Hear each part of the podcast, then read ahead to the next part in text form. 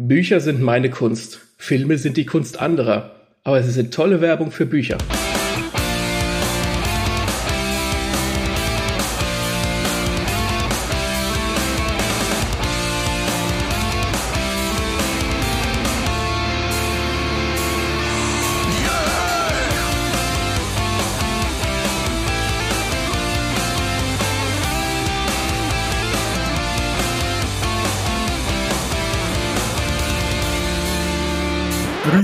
Gott, hallo und herzlich willkommen zu einer neuen Folge von Lesen und Lesen lassen. Folge 4 mit mir, dem Martin und dem Axel. Servus. Und wir sind heute nicht alleine, denn heute geht es um Buchverfilmungen und dafür haben wir den Dennis da. Servus. Servus, grüßt euch. Danke, dass ich an eurer Runde hier heute teilhaben darf. Und der Dennis ist riesen Filmfan und hat auf YouTube seinen eigenen Channel, wo er sich mit Filmen beschäftigt und nicht nur mit Filmen, sondern mit ganz besonderen Filmen beziehungsweise Editionen von Filmen, und zwar Steelbooks. Hau raus, äh, ja, klär uns auf, was sind Steelbooks, was geht da bei dir ab?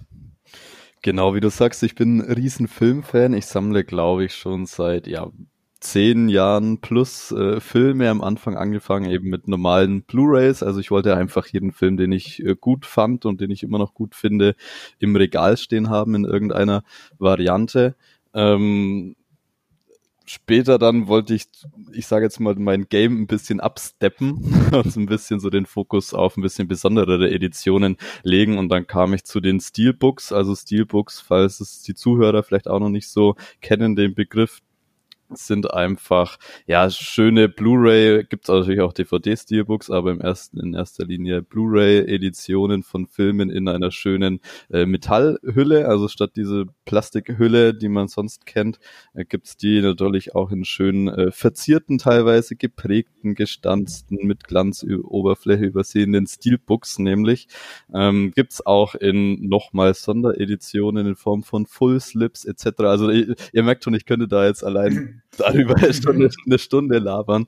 Und äh, diese Sondereditionen von meinen liebsten Filmen stelle ich auf meinem äh, Channel vor und ja, hab da einen riesen Spaß dran. Und was ist bisher dein größter Schatz? Boah, da fragst du mich jetzt was. Ich glaube, es gibt, es gibt so eine geile äh, Dark Knight Box, also von den drei Dark Knight Filmen von Christopher Nolan, also Batman Begins, äh, Dark Knight und Dark Knight Rises. Und die ist wirklich schwer zu bekommen. Da habe ich meine Finger äh, tatsächlich 2020 letztes Jahr dran bekommen und bin da sehr, sehr stolz drauf. Ist auch schön bei mir zu Hause ausgestellt und die, glaube ich, gebe ich nie wieder her. Man merkt auch in deinen Videos, äh, da ist die Liebe quasi für das Medium da, denn du trägst dabei auch immer Handschuhe, wenn du das Zeug anfasst. ja, tue ich tatsächlich. Das hat aber auch den Grund natürlich, weil es einfach ein, also Sammelobjekte sind, die teilweise aber auch ein bisschen empfindlich sind. Äh, die Retailer, die spielen da gerne auch mit so verschiedenen Oberflächen, äh, Materialien und da hast du halt gerne vor allem auf den Steelbooks da mal solche Hochglanz-Oberflächen, äh, wo du wirklich gucken musst, wenn du da ein bisschen so Fettfinger drauf bekommst, dann kriegst du das echt schwer wieder runter. Und das möchte man als Sammler natürlich vermeiden. Äh, könnte ich natürlich auch so vermeiden, indem ich einfach die Edition nicht auspacken würde, aber da erschließt sich so ein bisschen der Sinn bei mir mhm. nicht. Deswegen, äh, ja, bin ich da gerne mal mit Handschuhen zugegen. Ist ein bisschen wie wenn man sich Figuren kauft. Also wie es, äh, ich kaufe immer ganz gerne Figuren zum Ausstellen noch in der Vitrine. Das ist dann, da gibt's dann Sammler, die lassen die einfach in der Box drin und man denkt sich so, warum? Ich will doch die Figur auspacken und ich will sie ja von jedem Blickwinkel betrachten können. Aber das, äh, da nennt man dann einfach ein Stück von dem Sammlerwert für, für den Spaß sozusagen. Ja, das stimmt. Es ist auch oft so ein Ding, da habe ich nämlich auch schon die Diskussionen in, in so einem Steelbook-Forum, in dem ich unterwegs bin, geführt, weil da viele tatsächlich auch so diese Ansicht sind, nee, ich sammle einfach nur, um zum Beispiel spezielle Filmreihen oder spezielle Herstellerveröffentlichungen, auch zum Beispiel halt alle Editionen, die jetzt Hersteller XY veröffentlicht, zu besitzen. Also da geht's dann tatsächlich bei vielen auch weniger um die Filme, sondern halt mehr um das Sammeln, um einfach die Editionen von einer bestimmten Reihe zum Beispiel vollständig zu haben. Und da ist es dann auch egal, ob dann Film X oder Film Y als nächstes erscheint. Der wird so oder so gekauft. Also bei vielen mhm. geht es auch mehr um das Sammeln als um die Filme, aber bei mir ist es wirklich okay, wenn mir ein, ein Film nicht gefällt, dann kann die Edition noch so schön sein, die kommt mir dann nicht ins Regal. Verständlich. Also wenn ihr bei Dennis auf dem Channel auf YouTube mal schauen wollt, äh, der heißt Steelmania. Und bei uns geht's heute weniger um, um die Stahlbücher, wie es so schön auf Deutsch heißt, sondern äh, es geht um den Inhalt, also um Buchverfilmungen. Deswegen haben wir uns gefragt, warum überhaupt Buchverfilmungen? Also wenn ich ein Buch gelesen habe ähm, und eine Geschichte erlebt habe, muss ich die denn dann unbedingt nochmal auf der Leinwand sehen? Was für Vorteile hat es? Warum, warum sollte, sollte man überhaupt ein Buch verfilmen? Na, oftmals weiß man ja gar nicht, dass es ein Buch vorher gab zum Film, wie zum Beispiel bei dem Ding, hm. wo der DiCaprio endlich seinen Oscar gekriegt hat, bei dem Revenant. The Revenant, ja. Mhm. Das ist ja auch eine Buchverfilmung, das wusste ich gar nicht. Das habe ich auch im Nachhinein erst erfahren. Aber wo ja, das, ja, mach. das liegt auch ein bisschen an, an Hollywood selber, die sich mit originären Stoffen schwer tun und lieber irgendwelche Comic-Verfilmungen oder Buchverfilmungen oder Videospielverfilmungen hernehmen, wo sie einfach wissen, da ist schon irgendwie eine Fanbase da, die das auf jeden Fall angucken werden. Dann kann das Ding nämlich auch ein bisschen scheiße werden, die Leute gucken es trotzdem an. Ja, und wo Buchverfilmungen eben gut gehen, um hier das erste Beispiel zu nennen, was ich sehr feier, ist, sind Mangas und Animes und Generell und Comics auch. Und ja. Comics, ja. Und bei mir gewinnt quasi immer das Buch. Also wenn, wenn ich die Wahl habe, zwischen irgendwas zu schauen oder zu lesen, lese ich es immer erstmal. Und zurzeit fahre ich voll den Doro Hedoro Film und My Hero Academia. Und wenn ich da die Bücher lese und das sind irgendwelche Kampfszenen oder Action, dann denke ich mir, fuck, wie geil würde das denn aussehen, wenn man das irgendwie in der Serie dann animiert. Und dann gucke ich da auch ganz gern mal rein. Ja, das stimmt, weil das ist aber bei, bei, ähm, bei Mangas und bei Comics ist das ein bisschen einfacher, weil du ja quasi schon eine visuelle Komponente hast. Also wenn jemand irgendwas verfilmen will, was schon eine visuelle Komponente hat, dann ist es einfacher, das umzusetzen. Bei einer, bei einer Buchverfilmung, wenn wir nur das Buch haben, haben wir ja quasi nur die Geschichte, die Quintessenz sozusagen. Und jeder stellt sich bei einem Buch ja quasi was anderes vor in der Geschichte. Wie sieht eine Hauptfigur aus? Wie steht, wie sieht eine Stadt aus, ein bestimmter Ort oder bestimmter Planet, eine bestimmte Fantasy-Welt, was auch immer. Deswegen ähm, ist eine Buchverfilmung wesentlich schwerer umzusetzen als eine Comic- oder Manga-Verfilmung zum Beispiel. Gnade den Autoren, ne, dann Gott, äh, wenn sie hier die Details verändern. Genau, deswegen ähm, im Falle von, von Comics und Mangas kann es ja sogar so sein, dass, ähm, dass die Visualität sogar noch verbessert wird. Also wir haben es die Woche schon gepostet. Ich lese zurzeit Hunter Hunter, den Manga, und der Zeichner, äh, der Yoshihiro Togashi, der hat einen relativ skizzenhaften Stil. Der hat halt viel mehr ähm, das Hauptaugenmerk auf seiner Geschichte und dann ist der Anime dazu natürlich viel angenehmer zu gucken, weil die, weil alles viel farbenfroher ist und viel mehr ausgearbeitet. Das ist eben der Vorteil, ähm, wenn du einen relativ schlicht gezeichneten Manga hast wie Hunter Hunter oder Beastars, gibt's auf Netflix zum Beispiel, ähm, dann hat das schon seinen, seinen Vorteil. Aber die Eingangsfrage, warum Buchverfilmungen, das finde ich eine ziemlich schwere Frage, weil warum eigentlich auch nicht? Denn Bücher geben ja oft eine geile Story her und die macht sich dann halt eben auch gut aufs Bild. Vielleicht in Bildform. Ey, klar, natürlich. Ähm, wie gesagt, der, der, der, der Vorteil ist, dass die Geschichte quasi schon geschrieben ist. Das heißt, die Autoren selbst müssen das quasi nur noch für einen Film runterbrechen und müssen das hier und da kürzen, weil ein 500 Seiten Buch auf anderthalb Stunden oder zwei Stunden Film runterzubrechen ist ganz schön schwierig. Und ähm, da scheitern Buchverfilmungen auch häufig, dass du, dass du eben einen, einen, dicken Schinken hast, ein dickes Buch und dann musst du das in zwei Stunden Film kom äh, komprimieren und reinpressen. Und da scheitern einfach viele, viele Buchverfilmungen dran. Ja, aber das, äh, das stimmt schon. Irgendwo stimmt es schon, dass man da viel, ich sage jetzt mal, an der Story, an den Charakteren einsparen muss. Allerdings äh, ist es auch immer so eine Sache. Also ich finde, das kann man nicht so zu verallgemeinern. Also es gibt natürlich viele Buchverfilmungen, die genau an dem Punkt scheitern, wo dann, wo du einfach merkst, okay, die Charaktere sind jetzt irgendwo beschnitten, äh, da fehlt irgendwas, die haben jetzt nicht so die Tiefe, vor allem wenn du dann halt noch den direkten Vergleich von den Buchvorlagen hast wo dann wirklich Charaktere vielleicht ein eigenes Kapitel bekommen oder nochmal die Kindheit oder wieder, wieder wirklich in sich im Kopf, sage ich jetzt mal, tickt, wenn es alles nochmal auf 20 Seiten ausgerollt werden kann. Da hast du natürlich in einem Buch nicht die Zeit dafür, zehn Minuten irgendwie einen Charakter zu beschreiben, wieso der das macht äh, und wieso er mhm. das macht, was er macht und wieso er es genau so tut. Äh, aber es gibt natürlich, finde ich, auch, also es gibt auch gute Buchverfilmungen, die das so ein bisschen ich sage jetzt mal nicht umgehen, aber die es zumindest schaffen, die Charaktere über ja, so, schwierig zu beschreiben, über so passive Einstellungen ein bisschen, ein bisschen genauer darzulegen. Also wenn du einfach, wie sie mit ihren, mit ihrer Umgebung interagieren, wie sie ich sage jetzt mal, wie sie sich in bestimmten Szenen bewegen, wie sie sich verhalten. Das hast, sind natürlich Komponenten, die kannst du in dem Buch auch beschreiben. Das macht zum Beispiel in, in Die Verurteilten, um da schon mal meinen ersten, einer meiner absoluten Lieblingsfilme zu nennen, der auch auf einem Stephen King Roman basiert. Da wird es zum Beispiel ziemlich gut gemacht, wie der Hauptcharakter, der, der gespielt von Tim Robbins, äh, wie da einfach schon mhm. von Anfang an charakterisiert wird. Okay, das ist einfach eigentlich ein normaler Typ, der da so ein bisschen äh, reingerutscht ist in diese Welt, in der er eigentlich gar nichts zu suchen hat, in dieser Knastumgebung. Äh, aber wie der sich da drin bewegt, wie der auch mit seinen, mit seinen Inmates, also mit seinen Mitgefangenen spricht, wieder so ein bisschen verloren über den, über den Gefängnishof schlendert. Das sind alles so Sachen und wie, was dann auch am Ende rauskommt, für alle, die es vielleicht noch lesen oder sehen wollen, verrate ich es natürlich nicht, aber dann ergibt das alles nochmal Sinn. Aber ich, ich finde, es kommt auch viel auf das Können dann wirklich von den Drehbuchautoren und von den Regisseuren an.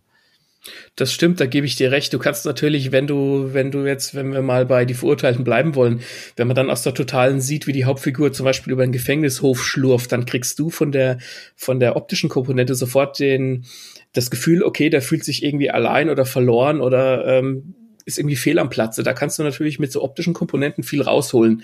Da hast du recht, wo du in einem Buch vielleicht auf 20 Seiten auf eine Figur eingehen kannst, ähm, Klammer auf, was natürlich auch langweilig sein kann, Klammer zu, hast du da die Möglichkeit, so mit Mimik und Gestik und Kameraeinstellungen äh, zu arbeiten, also mit der ganzen Optik, die im Buch fehlt. Haben wir den, Wobei, ja. ja. haben wir den Film alle drei gesehen? Weil ich habe ihn auch gesehen. Ja, natürlich. ja, klar. Ich habe ihn auch gesehen. Saugeiler Film. Saugeiler Film mit Morgan Freeman. Ähm, ja, also wer ihn noch nicht gesehen hat, ich glaube, da kann man sich, das ist so eine Verfilmung oder halt so eine Geschichte, die kann man sich äh, in jedem Medium geben, also egal ob Film oder Buch. Das hat, denke mhm. ich, das, das muss geklappt haben, weil der Film ist halt einfach echt geil.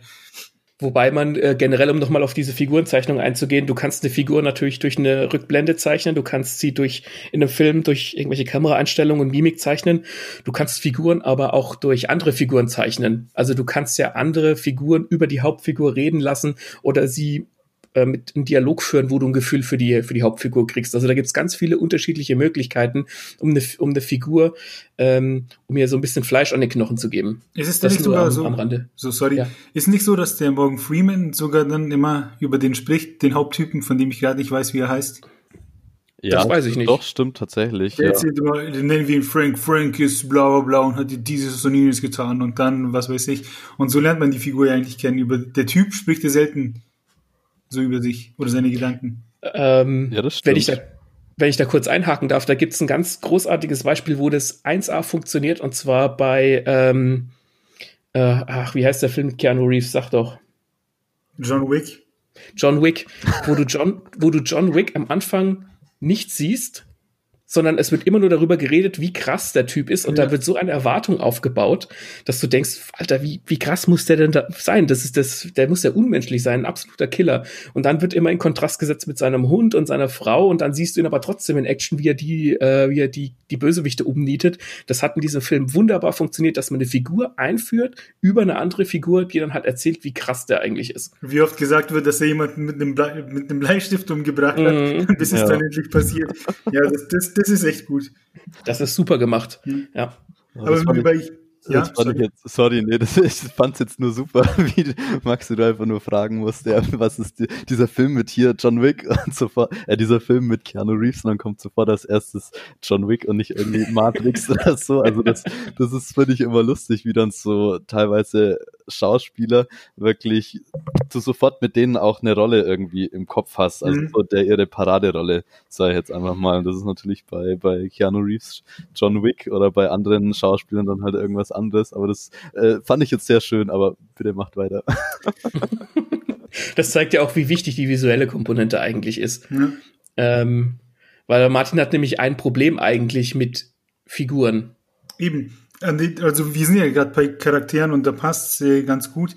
Und zwar, wenn man hier Bücher liest, hat der Max auch eingangs gesagt, hat man das alles schon im Kopf, da fehlt das Visuelle, man muss sich quasi über die Fantasie alles so ein bisschen herleiten.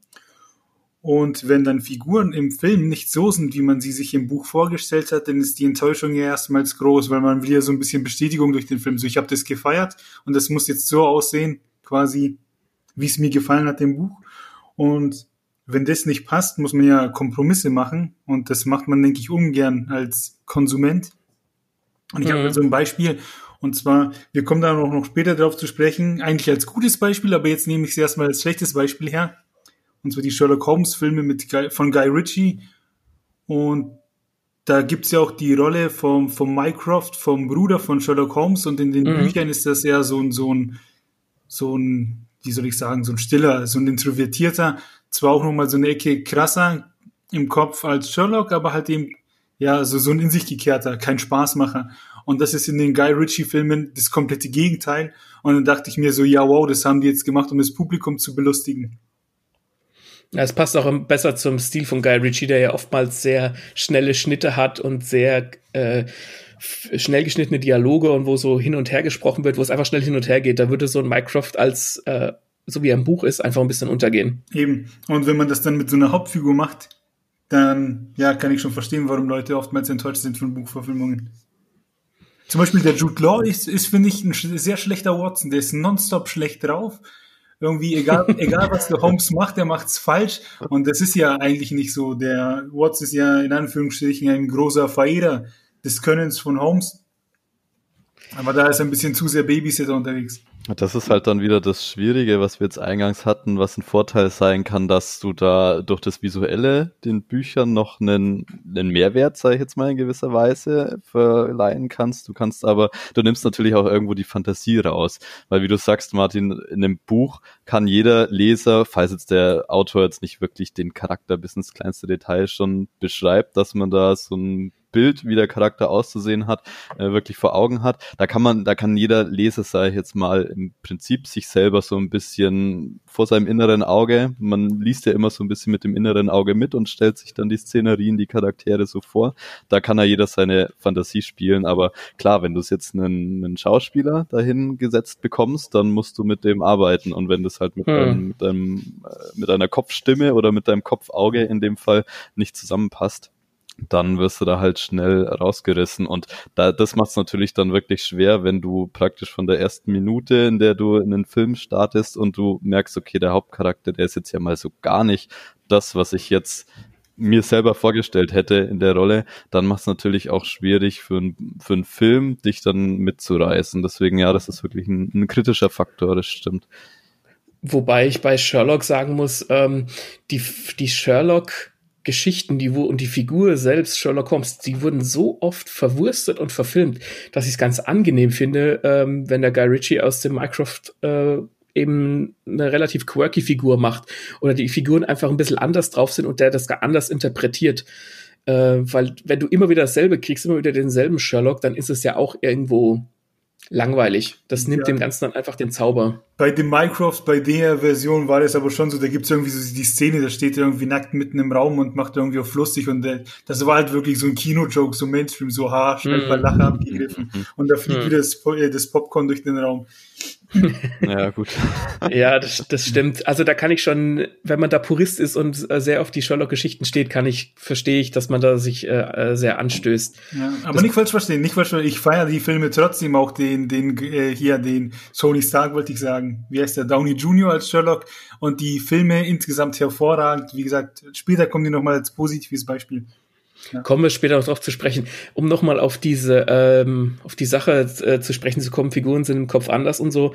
Ähm, das hat nicht nur was damit zu tun, mit dem Schauspieler natürlich und wie eine Figur interpretiert wird von dem Schauspieler, wie die Figur vielleicht geschrieben ist für den Film. Oftmals hat das aber auch mit Vorbereitung und Payoff zu tun. Also, dass du bestimmte Szenen in einem Buch hast oder vielleicht eine bestimmte Szene, die ganz bekannt ist, die Leser ganz toll finden und dann kommt die im Film gar nicht rüber und hat gar nicht so diesen emotionalen Punch, wie man sich das vielleicht erhofft. Das liegt dann auch daran, dass vielleicht im Vorhinein viele Sachen aus dem Buch rausgeschnitten wurden oder überhastet wurden, ähm, so dass diese vielleicht das Finale gar nicht mehr so diesen so emotional kickt, wie es im Buch getan hat. Das ist auch ein bisschen das Problem von Buchverfilmung, dass, dass vieles dem der Schere zum Opfer fällt, was vielleicht aber aufbaut auf einen, auf einen viel größeren Höhepunkt. Ja, das ist, ist bei mir immer so ein bisschen das Problem. Vieles braucht halt auch ein bisschen Zeit, ne? Eben drum, und die Zeit hast du im Film nicht. Die hat man dann oftmals in der Serie, weil mir kommt so vor, so in den letzten, sagen wir mal, 10 bis 15 Jahren hat sich das etabliert, dass man Bücher nicht eben nur verfilmt als Film, sondern gleich in, in ganze Serien packt und es finde ich oftmals deutlich angenehmer, wenn man das Buch kennt. Ja, du hast halt in der Serie einfach, wenn eine Serie acht oder zehn oder vielleicht sogar zwölf, dreizehn Folgen hat, hast du halt die Möglichkeit, ähm, alles mehr auszuarbeiten. Du musst halt die Leute ein bisschen mehr bei der Stange halten, aber der, der Zuschauer weiß ja auch schon, wenn ich mich auf einen Film einlasse, dann sind das zwei Stunden kurzweilig und danach ist es vorbei. Wenn ich mich jetzt auf eine Serie einlasse, dann habe ich vielleicht pro Folge eine Dreiviertelstunde, Stunde und dann hab, bin ich darauf vorbereitet, dass das einfach alles etwas langsamer geht und etwas länger dauert. Es ist schwieriger, den Leser bei der Stange zu halten, weil du quasi ja pro Folge immer einen Höhepunkt brauchst und so weiter. Aber ähm, in den Zeiten, wo Leute teilweise 10, 12 Stunden Serienfolgen wegbingen, ist das auch nicht mehr so das Problem. Also ja, also eine, eine Serie sehe ich da schon als Chance für, für Buchverfilmungen. Kennt ihr von Stephen King Der Anschlag, die Serie? Hm, ist die schon älter? Nee. Der Anschlag mit Dingens, James, heißt der James Franco? Ja, der in die Zeit also, reist und versucht, das Kennedy-Attentat Ach doch, ja, diese, die, wie heißt denn die 1122? Ja, genau, die hat das Kennedy-Datum. Ja, ja, ja, ja. Aber ja. das Original heißt der Anschlag ist von Stephen King und das war das erste ja. Stephen King-Buch, das ich gelesen habe. Und es sau gut. Also kurz zumindest, so ein Typ kann über so ein Portal, nenne ich es mal, äh, durch die Vergangenheit reisen und versucht, das Kennedy-Attentat zu verhindern. Aber jedes Mal, wenn er quasi zurück in seine eigene Zeit zurückkommt, wird das Ganze geresettet und wenn er in die Vergangenheit geht, muss er nochmal von neu anfangen und es passiert hin und wieder und das hätte in dem in einem Film, ne, das hätte viel zu wenig Zeit über zwei Stunden, weil er bis ich glaube ich bis dreimal noch mal von neu anfangen muss. Mhm. Das baut sich halt in dem Buch riesig auf und durch die Serie eben und James Franco ist halt, wenn ich, der macht den Jake Epping da extrem gut. Das hat herrlich funktioniert. Das ist ein gutes Beispiel. Ja, ich habe die Serie tatsächlich gesehen, 11, 22, 63 heißt die. Genau, richtig. Datum. Ich habe die Serie auch gesehen, aber ich habe das Buch nicht gelesen und was mich an der Serie gestört hat, das ist jetzt kein kein Spoiler, das ist, ist glaube ich, recht bekannt, aber das, ich sage jetzt mal, man hat so mittlerweile das Gefühl, jeder Film so halbwegs und jede Serie muss irgendeine Love Story haben. Mhm. Einfach nur zum Zweck der Love Story sozusagen. Ich weiß nee, war im Buch nämlich auch so, war im Buch nämlich auch so. Ach, da hattest du auch die Love Story. Da hattest du die aber sowas von. Ja, okay, dann. Ich habe am Ende geheult. ja, okay, dann will ich nichts gesagt haben, aber das hat mich so ein bisschen gestört, weil es sich halt so aufgezwungen mhm. angefühlt hat. Also ich wollte ja eigentlich, mhm. also wenn man den Klappentext von der Serie liest und vom Buch auch, dann weiß man ja, okay, was so das äh, der Duktus ist, um was es da geht. Dieses interessante Konzept auch der Zeitreise verbunden mit diesem Kennedy-Anschlag, den ja jeder kennt, äh, mit dem jeder was anzufangen weiß. Und das hat mich so ein bisschen gecatcht. Und als es dann so, ich glaube, das ist ja auch noch so eine Miniserie, da glaube ich auch nur zehn Folgen oder so, nur eine Staffel. Also die kann man schon ganz gut durchgucken. Aber gerade so in den letzten, ja, weiß nicht, drei Folgen oder sowas, ja, säuft die wirklich sehr Richtung Love Story ab, was mich so, was mich gestört hat einfach. Ja, mhm. aber wenn es im Buch auch so ja. ist, dann ist es ja eigentlich nur äh, konsequent, sei ich jetzt mal. Ich, ich finde aber auch, ich, also ich habe das allerselbe Gefühl gehabt wie der Dennis. Ich habe die auch, die war am Anfang spannend, weil du hast hier eine Zeitreiseprämisse und du, da ist jemand, der muss das Attentat von Kennedy verhindern. Das ist eins der wahrscheinlich bedeutendsten historischen Ereignisse der jüngeren Geschichte, weil da ein Präsident einfach auf offener Straße erschossen wurde. Und dann ver verwandelt sich das in so eine Love Story, wo dieser, wo dieses Attentat erstmal völlig in den Hintergrund rückt. Ich hatte das allerselbe mhm. Problem. Und das hat mir tatsächlich auch nicht so gut gefallen, weil das einfach, in dem Fall geht das nicht so gut zusammen. Wieso sollte er sich für eine, um eine Alte kümmern müssen, wenn er eigentlich den verdammten äh, ja. Präsidenten der USA retten sollte? Junge, du hast doch eine Mission, so ungefähr. Jetzt lass doch mal, lass doch mal den, den Piep in der Hose so Ja, eben genau. Einlochen kannst du auch noch später. Aber genau. das, ist ja, das ist ja im Prinzip das Geile an dem Buch und an der Serie, weil der fängt, der geht ja quasi nicht in die Zeit, der kann sich ja nicht aussuchen, in welches Jahr er zurückgeht, sondern der muss erst mal diese Jahre überbrücken, bis er das Attentat verhindern kann. Und ja. das, da, da muss man quasi die Zeit mit Leben füllen. Und das ist ja auch wieder so ein philosophisches Ding mit quasi, oh, jetzt ist doch alles schön und so. Und braucht er denn eigentlich diese Mission noch ausführen? Wieso kann er dann nicht einfach sein Leben leben, was ja so schön ist? Und dann kommt plötzlich wieder dieses, ah nee, fuck, ich bin ja hier, um den Präsidenten zu retten und muss dann doch vielleicht wieder alles aufgeben.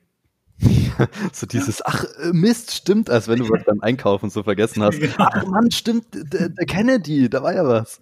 Riesig. Und noch ein anderes Beispiel, das, kann, das kennen vermutlich mehr äh, Leute als der Anschlag. Und zwar Monk. Adrian Monk ist jedem Begriff, oder? Ja. Ja.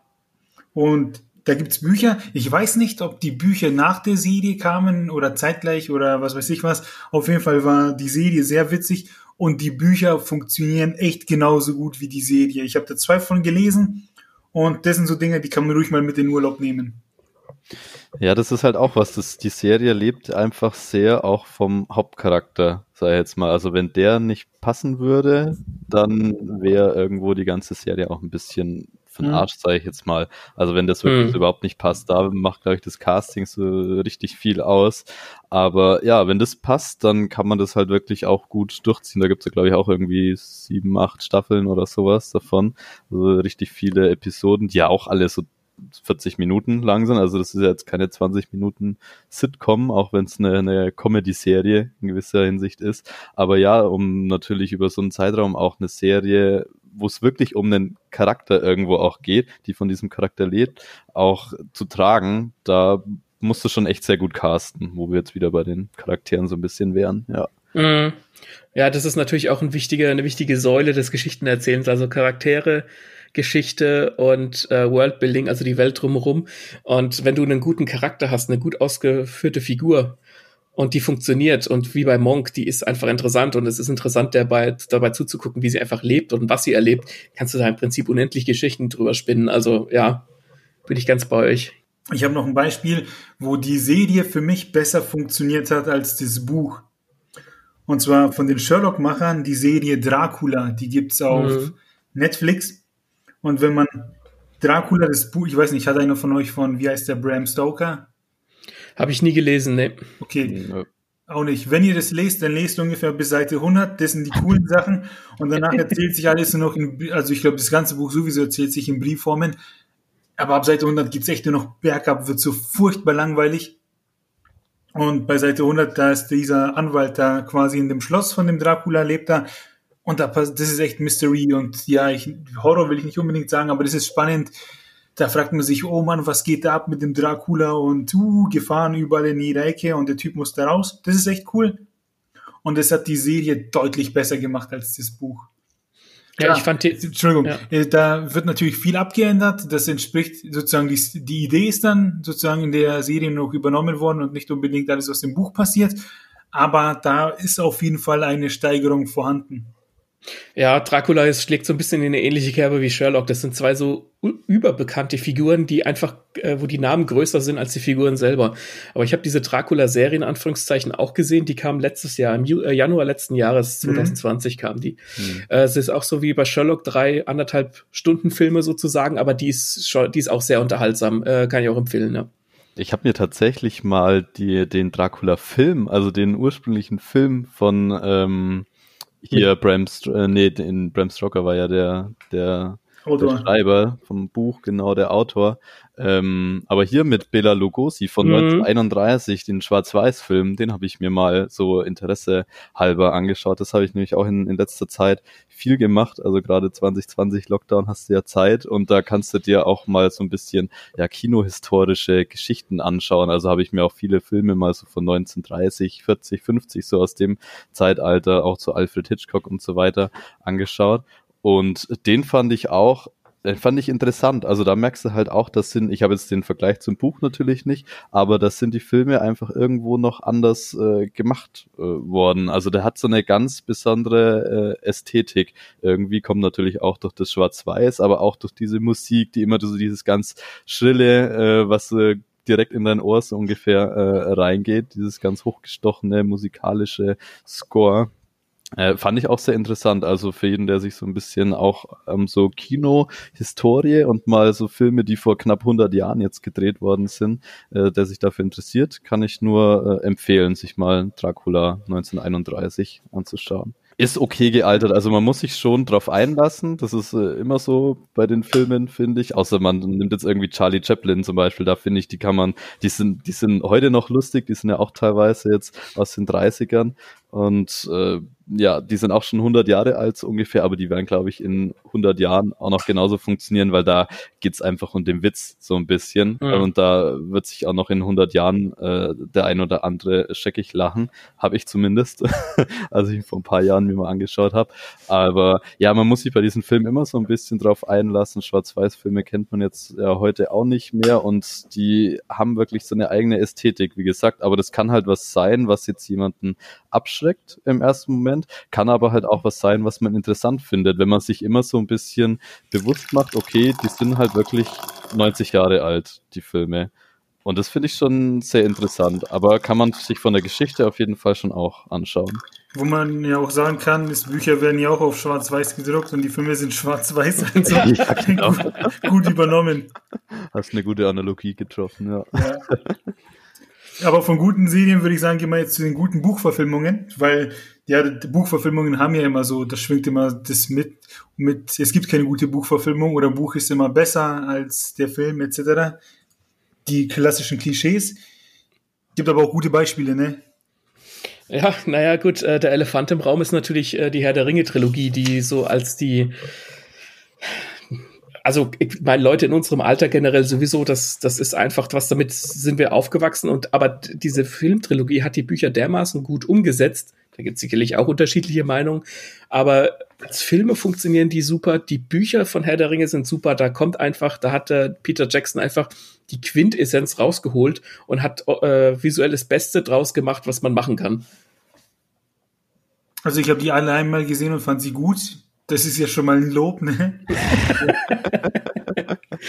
da habe ich aber, als ich die gesehen habe, habe ich die Bücher noch nicht gelesen. Und als ich dann die Bücher gelesen habe, habe ich mich in Anführungsstrichen wohlgefühlt. Also es hat tatsächlich zusammen gut funktioniert. Ja, das ist aber natürlich auch ein einfach ein, ein Unikum, ähm, dass du, dass du eine, eine Filmtrilogie schaffst, die so dermaßen gut aussieht und gut geschauspielert ist, gute Dialoge, äh, gut äh, gut aussieht, wo die Action passt und äh, die Bücher sind ganz genauso. Also das ist unfassbar schwierig. Wobei ähm, kleiner äh, kleiner Hinweis, wenn wenn ihr Herr der Ringe lesen wollt, nehmt unbedingt unbedingt die alte Übersetzung wenn ihr es nicht auf Englisch lesen wollt, weil es gibt eine neue Übersetzung aus den 80ern ähm, und die ist dermaßen misslungen, da nennt der ähm, Sam den Frodo nicht Herr Frodo, sondern Chefchen und da bin ich vollkommen raus. Gott. Ich gar nicht, null. Da, ist, da geht diese ganze, dieses ganze epische Gefühl von dieser epischen Heldenreise komplett verloren. Das habe ich auch mal gehört, dieses Chefchen, da dachte ich mir auch. Also ich habe die Bücher nicht gelesen, ich habe die Filme mir alle mal angeschaut, also Herr der Ringe, ich war jetzt nie der große, sag ich jetzt mal, Herr der Ringe-Fan, deswegen habe ich vielleicht jetzt auch die Bücher nicht gelesen. Ich finde die Filme auch alle gut, also ich bin da mit Martin so auf einer Wellenlänge, sage ich jetzt mal. Aber dieses Chefchen, das habe ich auch mal so als Anekdote schon mal gehört. Da dachte ich, ach, hä, das kann doch nicht euer Ernst sein. Also ja. Das passt doch gar nicht in diese, in diese Welt, in diese, und diese Erhabenheit, die diese, die diese Filme und diese Bücher und die Geschichte ausstrahlt, das passt einfach null rein. Haben sie versucht, einem alten Stoff was Neues abzugewinnen.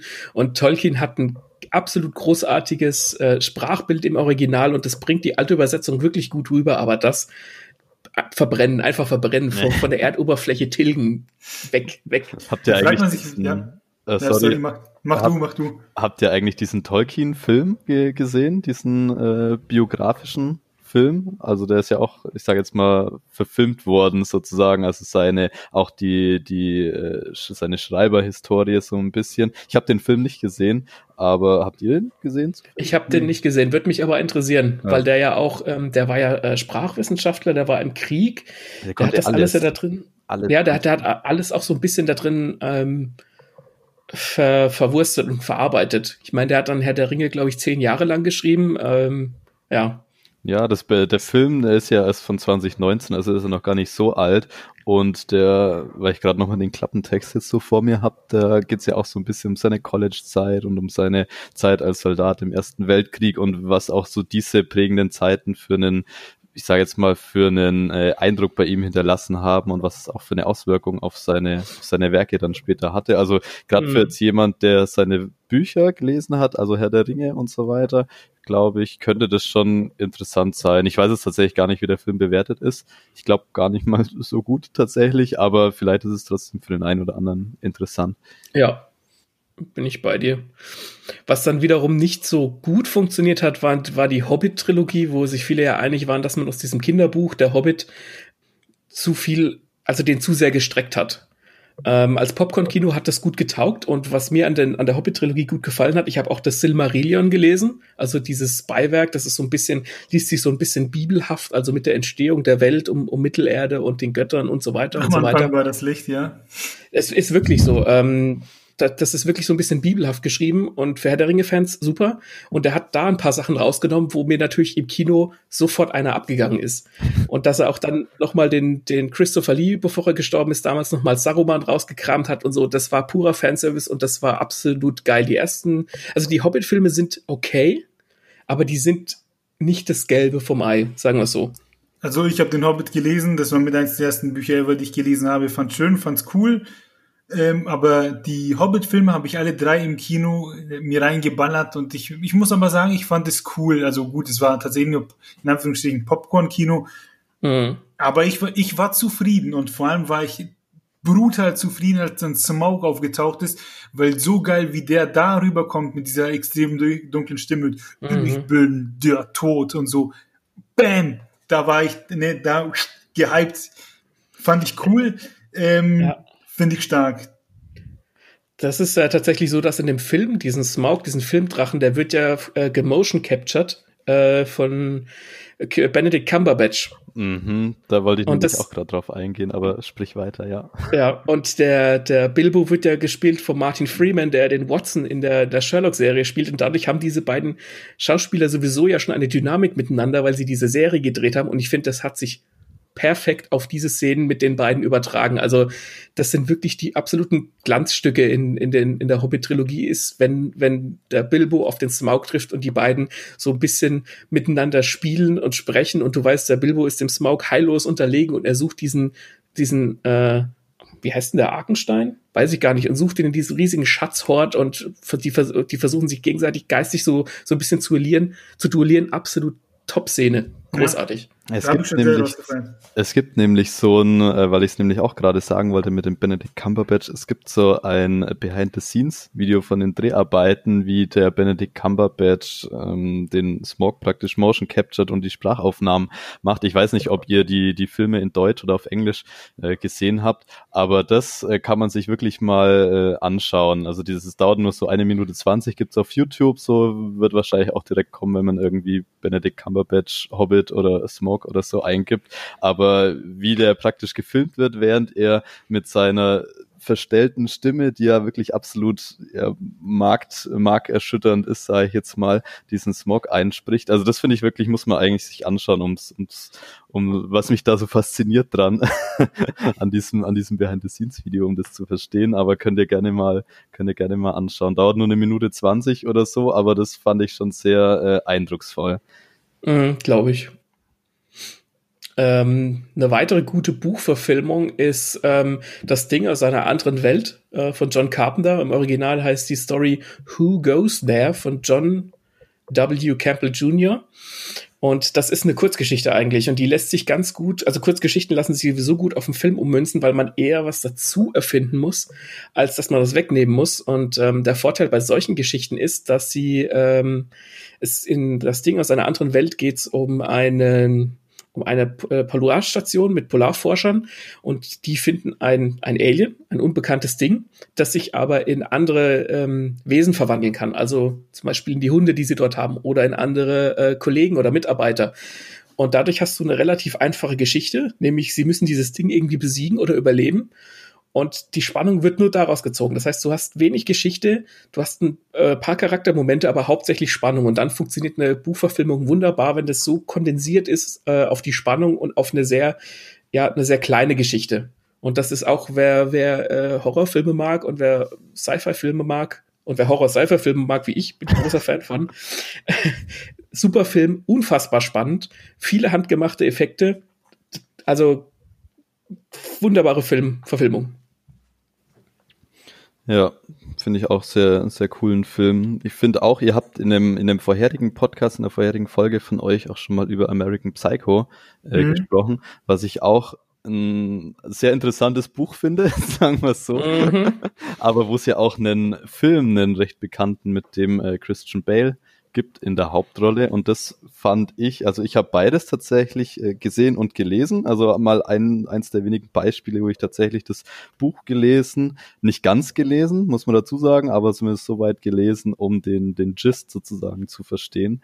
Äh, und den Film auch gesehen habe. Und das finde ich wirklich eine, also ein, ein schwieriges, wirklich auch schwieriger Stoff, um zu verfilmen. Also den Film fand ich auch gut, aber das ist, glaube ich, nochmal so, und da können wir vielleicht auch ein bisschen drüber, drüber quatschen, wie ihr das so seht. Ich weiß nicht, ob ihr beide Buch und Film gelesen und gesehen habt, aber da geht's ja auch im Film, äh, im Buch geht's ja auch viel darum, dass der Autor wirklich, der Brett äh, Easton Ellis, wirklich viel beschreibt, auch wie einfach mhm. Charaktere, mhm. so wenn, wenn der Hauptcharakter, äh, der Patrick Bateman, in, in ein Restaurant geht, wo seine Kollegen schon am Tisch sitzen und wo wirklich erstmal auf fünf Seiten ungefähr beschrieben wird, was jetzt jeder äh, für Manschettenknöpfe hat. Ob jetzt der eine Nadelstreifenanzug von der und der Marke hat oder wo wieder ein anderer irgendwie die und die Krokolederschuhe mit den und den perlenbesetzten, äh, was weiß ich, Sohlen so ungefähr trägt. Da geht's ja wirklich viel um solche, diese Beschreibungen, die dann wirklich nochmal auf die Spitze treiben, wie oberflächlich auch diese ganze Welt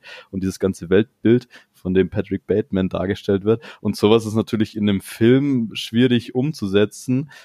Ja, also war wirklich ein, ein schwieriger, also war eine schwierige Vorlage, um daraus einen Film zu machen, fand ja. ich. Ich weiß nicht, wie, wie ihr das seht. Was war denn deine Lieblingsszene im Film?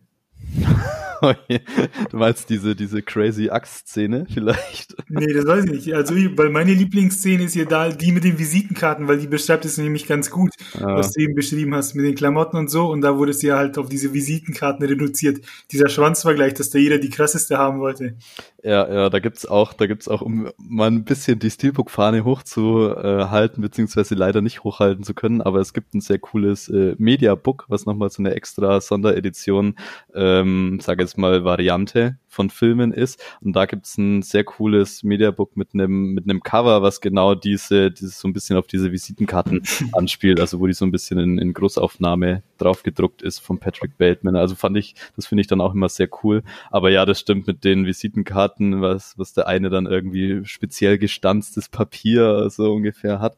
Ja, also ist, aber es wird, ja. da ist es halt wirklich schwierig, weil du kannst jetzt natürlich nicht in einem Film zehn Minuten abfilmen, was welcher Charakter trägt, während das halt im Buch genauso ein bisschen dieses, dieses tragende Element ist, dass da wirklich teilweise seitenweise beschrieben wird, wer jetzt welche Klamotten, welches Hemd, was auch immer trägt. Das kannst du natürlich in einem Film nicht machen äh, und deswegen, das hat so ein bisschen schweren Stoff gemacht, um es zu verfilmen, ist aber doch ganz gut geworden. Also mir gefällt der Film schon auch äh, ziemlich gut. Das ist tatsächlich ein gutes Beispiel, wo ein Buch verfilmt wurde, wo der Film ganz anders rauskommt, aber beides unabhängig voneinander funktioniert. Mhm. Wohingegen der, der Film so ein bisschen äh, gesellschaftskritisch ist und auch so die, das Hauptaugenmerk auf die, auf die Taten legt, die mhm. der Patrick Bateman ähm, begeht, also diese Axtmorde mit an den Prostituierten und so weiter, ist das Buch ja einfach eine, eine rigorose Charakterstudie und eine Milieustudie. Also eben diese, diese Yuppies aus den Ende der 80er, Anfang der 90er. Das ist man, man muss sich durch dieses Buch teilweise durchkämpfen, weil der wirklich nur beschreibt, was für eine geile Stereoanlage er zu Hause hat. Oder es gibt ja. Kapitel, wo er einfach nur beschreibt, warum er Genesis so geil findet, zu welcher Phase er sie am geilsten findet, wann er sie kacke findet. Und, und da gibt's so ganze Kapitel nur über sowas. Das ist einfach nur ein Einblick in eine Figur. Das ist pur nur eine Figur. Aber das ist so gut geschrieben und das ist so anders. Das hat eine völlig andere mhm. Storystruktur. Es gibt keinen Dreiakter in dem Sinne, gibt's schon, aber ähm, das ist alles so viel anders und es gibt keinen so einen richtigen Spannungsbogen einfach. Das ist einfach ein, ein Erlebnis, dieses Buch zu lesen. Man muss sich durchkämpfen, aber das ist Teil der Erfahrung. Und das halt in einen Film umzusetzen, war unfassbar schwierig, aber der Film ist super funktioniert eigenständig, man kann das Buch lesen, funktioniert völlig anders und war auch zu Recht indiziert. Also da äh, beschreibt ja. der Autor Sachen drin, äh, für alle, die es nicht hören wollen, die hören jetzt weg. Da gibt es eine, eine Szene, wo er den Kopf von einer Prostituierten in einem riesigen Topf auskocht und auf der Haut kaut, wo du denkst, was zum Fick? Autor, wie, warum? Was? Hä? Ja, das ist Also, ja. ja, das ist auch das, was ich am Buch so interessant fand. Also, also ich bin jetzt kein so ein so ein riesengroßer Bücherleser, sag ich jetzt mal. Also ich lese schon ab und zu ganz gerne mal ein Buch, aber nicht eins in der Woche, so wie der gute Martin. aber das fand ich halt auch so interessant, diese diese Abwechslung so zwischen diesem ganz, ich sage jetzt mal diesem ganz seichten und diesem harmlosen, ja, was hat der jetzt für ein Hemd an, was hat der für eine Jacke an, wo sind die Schuhe her, aus welcher Boutique und dann auf einmal so zack, dieses absolut, diese bestialischen Morde, die dann auch im, im selben Detailgrad beschrieben werden. Das fand ich wirklich, äh, ja, wie du sagst, Maxe, da fragt man sich echt teilweise, ob der Brad Easton Ellis irgendwie ernsthafte Probleme hat. Aber das Ja. ist halt genau das, was so dieses Buch ausmacht. Und da verstehe ich auch voll, wenn viele sagen, nee, also das, das kann ich mir nicht, also das, gerade wenn du halt dir diese Sachen dann auch bildlich, immer wenn du so drin bist, dass du dir das bildlich vorstellst, verstehe ich, dass da viele sagen, nee, okay, es, es ist einfach nichts für mich, das, das, das packe ich nicht. Too much. Ja. Aber ich, das fand ich wirklich sehr interessant an dem Buch. Ja. Fun Fact zum Schluss, bevor wir zum, zum nächsten positiven oder zum nächsten Film kommen.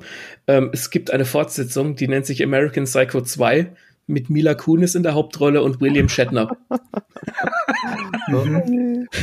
Aber der soll kacke sein. Also, den habe ich auch nicht gesehen, aber ja. Ja, dann ist aber schön, hier haben wir dann tatsächlich ein neben Herr der Ringe noch ein Beispiel gefunden, wo es halt gut funktioniert hat. Mhm. Ich weiß nicht, kennt ihr Ready Player One? Ja, Ja, habe ich gesehen.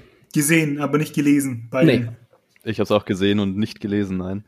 Okay, ich habe es nur gelesen. Und da habe ich oft gehört, dass das vom Buch komplett weggehen soll. Da soll sozusagen nur noch diese Prämisse gleich sein, aber alles andere eben neu.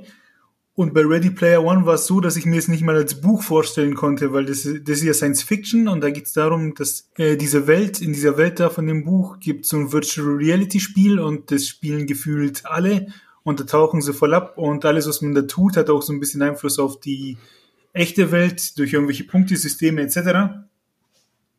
Und das haben die gut umgesetzt. Das war, also, weil im Prinzip beschreibt man ja nur, ja, da zockt gerade einer irgendwas. Das hat funktioniert. Und jetzt eure Meinung zum Film. Der hat halt als Popcorn-Kino getaugt. Das war halt, der war halt, der wurde damals ja so äh, in den Medien rausgehypt, in Anführungszeichen, weil es da so viele Easter Eggs zu entdecken gab Mhm. und weil man halt viel popkulturelle Querverweise machen konnte.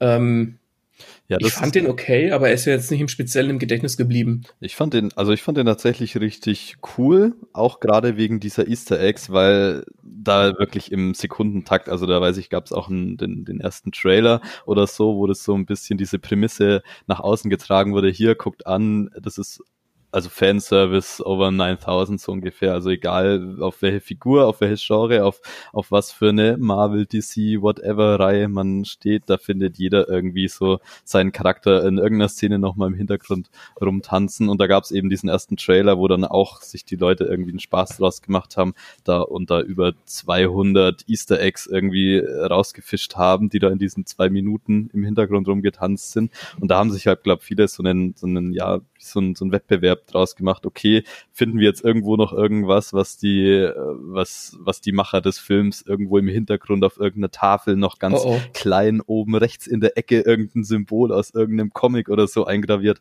haben. Also da war, glaube ich, diese Easter Egg Hand sehr im Vordergrund, was ich mir aber jetzt auch als Buch irgendwie, also das war so ein bisschen die Prämisse, zumindest für mich, vom Film zu gucken, okay, was, was für Charaktere, was für Genres, was für, was für Reihen spielen da jetzt eine Rolle im Hintergrund. Das finde ich aber irgendwie schwierig, also kann ich mir auch als Buch nicht vorstellen, weil du da kannst ja nicht beschreiben, ach ja, und hier im Vordergrund ist irgendwie das, das Autorennen, aber oben rechts im Eck auf der Plakatwand ist jetzt noch Symbol XY. Also das funktioniert natürlich nur, wenn du es visuell vor dir hast und du dir halt einen Spaß draus machst, das zu entdecken. Aber als Buch, wo das beschrieben werden müsste, kann ich es mir halt auch nicht, nicht vorstellen, was aber wahrscheinlich auch nicht die Prämisse jetzt vom Buch war. Doch, doch, doch, da gab es im Film eben ganz viele solche 80er und was weiß ich Anspielungen. Ah, Und scheinbar, weiß nicht, haben die es vielleicht im Film nochmal auf die Spitze getrieben, aber dann muss, muss das scheinbar äh, gut funktioniert haben. Und ähm, wir, wir haben es jetzt schon bestimmt in jeder Folge erwähnt, aber ähm, JoJo's Bizarre Adventure ist eine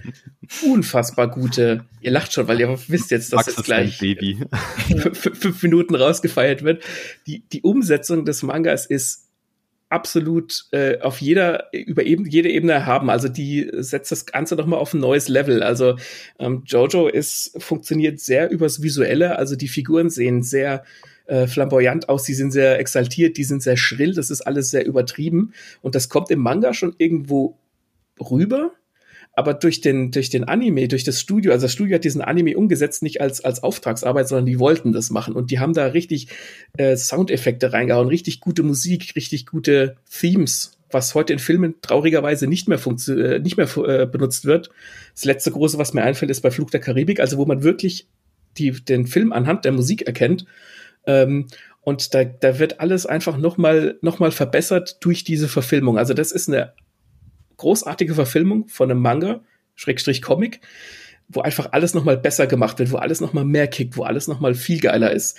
Jojo ja. ist aber auch echt, egal was die da tun, ist ist so wunderschön überzeichnet und überdramatisiert, weil ich habe mir mal die ersten drei Folgen angeschaut, nachdem der Maxi mir davon erzählt hat.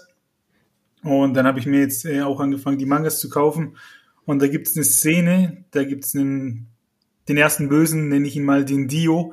Und der fährt da eben zu diesem Jojo hin in der Kutsche. Und so wie der aussteigt, das ist so geil. Anstatt dass er einfach aus der Kutsche raustritt, in so einem Sprung mit der Hand am Hut und dann landet er da so auf den Knien. Ne? Ja, herrlich. So, also quasi Michael Jackson wäre so aus einer Kutsche gestiegen. Ja. Ganz genau. Und dann steht er auf und dann geht der Kopf so nach hinten und dann kommen noch so fette japanische Schriftzeichen ja. und so, so ein Bam-Geräusch. Du weißt, Alter, geil. Ja. Das, das hast du halt bei einem, bei einem Manga nicht. Und deswegen ist diese Anime-Umsetzung so unfassbar gut, weil du einfach merkst, dass da Leute mit Herzblut dran gearbeitet haben, die gesagt haben, okay, wenn wir das machen, dann muss es richtig geil werden. Und sie haben es richtig geil gemacht. In jeder Staffel bis zum Ende jeder Folge. Großartig. Sehr empfehlenswert. Ja. Sehr gute Buchverfilmungen. Also ähm, kommen wir mal zu den mäßigen. Da kann ja. man gut abflamen. Zumindest schon mal anfangen, gut abzuflamen. So richtig abflamen werden wir dann bei den schlechten Verfilmungen. Hexer-Serie gibt's ja hier jetzt große Hype gehabt auf Netflix. Witcher. Ja. Habe ich nicht gesehen, habe ich noch nichts zu tun mit gehabt, aber vielleicht ihr. Ja, habe ich, äh, hab ich geschaut, äh, die Netflix-Serie, aber ich weiß nicht, ähm, Max, da wirst du mir wahrscheinlich widersprechen, weil ich habe die tatsächlich irgendwann abgebrochen nach ein paar Folgen, weil, mhm. also ich bin sehr großer, muss ich sagen, sehr großer Fan von den Spielen. Ich habe die Spiele gespielt, ich habe nicht diese äh, Kurzgeschichten, auf denen ja die Spiele wiederum basieren, diese polnischen, ähm, gelesen, habe ich nicht, Hast du aber, Max, ich weiß, mhm. glaube ich. Deswegen, du hast da den, den, den vollen Einblick, hast ja auch lange Witcher 3 äh, gespielt. Ich habe halt nur diesen Vergleich von den Witcher-Spielen, vor allem Witcher 3, wo ich, glaube ich, 150 Stunden oder so drin verbracht habe in dieser Welt und wo du dann natürlich basierend auf dem Spiel und wie da die Charaktere geschrieben sind, wie die da gezeichnet sind, wie die da, ähm, ja, welche Schauspieler in Anführungszeichen, also wie die aussehen, wie die sich verhalten, wie die sich bewegen und so weiter. Da habe ich eben diese Filme, äh, die Spiele als Referenz gehabt sozusagen, um basierend darauf die mir die Serie anzuschauen. Und da ging es mir irgendwie zu wenig um ich sage jetzt mal auch um, um, das, um das Kämpfen. Also es gab eine richtig geile Kampfszene, so war das, glaube ich, Ende erste Folge oder so. Mhm. Die war richtig fett, die war richtig geil. Da dachte ich mir, oh geil, wenn da jetzt jede Folge so eine fette, geile Kampfszene kommt, die auch so ein bisschen so Halbzeitlupe und wo du halt wirklich so dieses Gefühl hast, ja, krass, der, der Witcher ist einfach ein Badass Motherfucker, so ungefähr der haut einfach alles weg. Ähm, und das ist dann so ein bisschen, Sorry.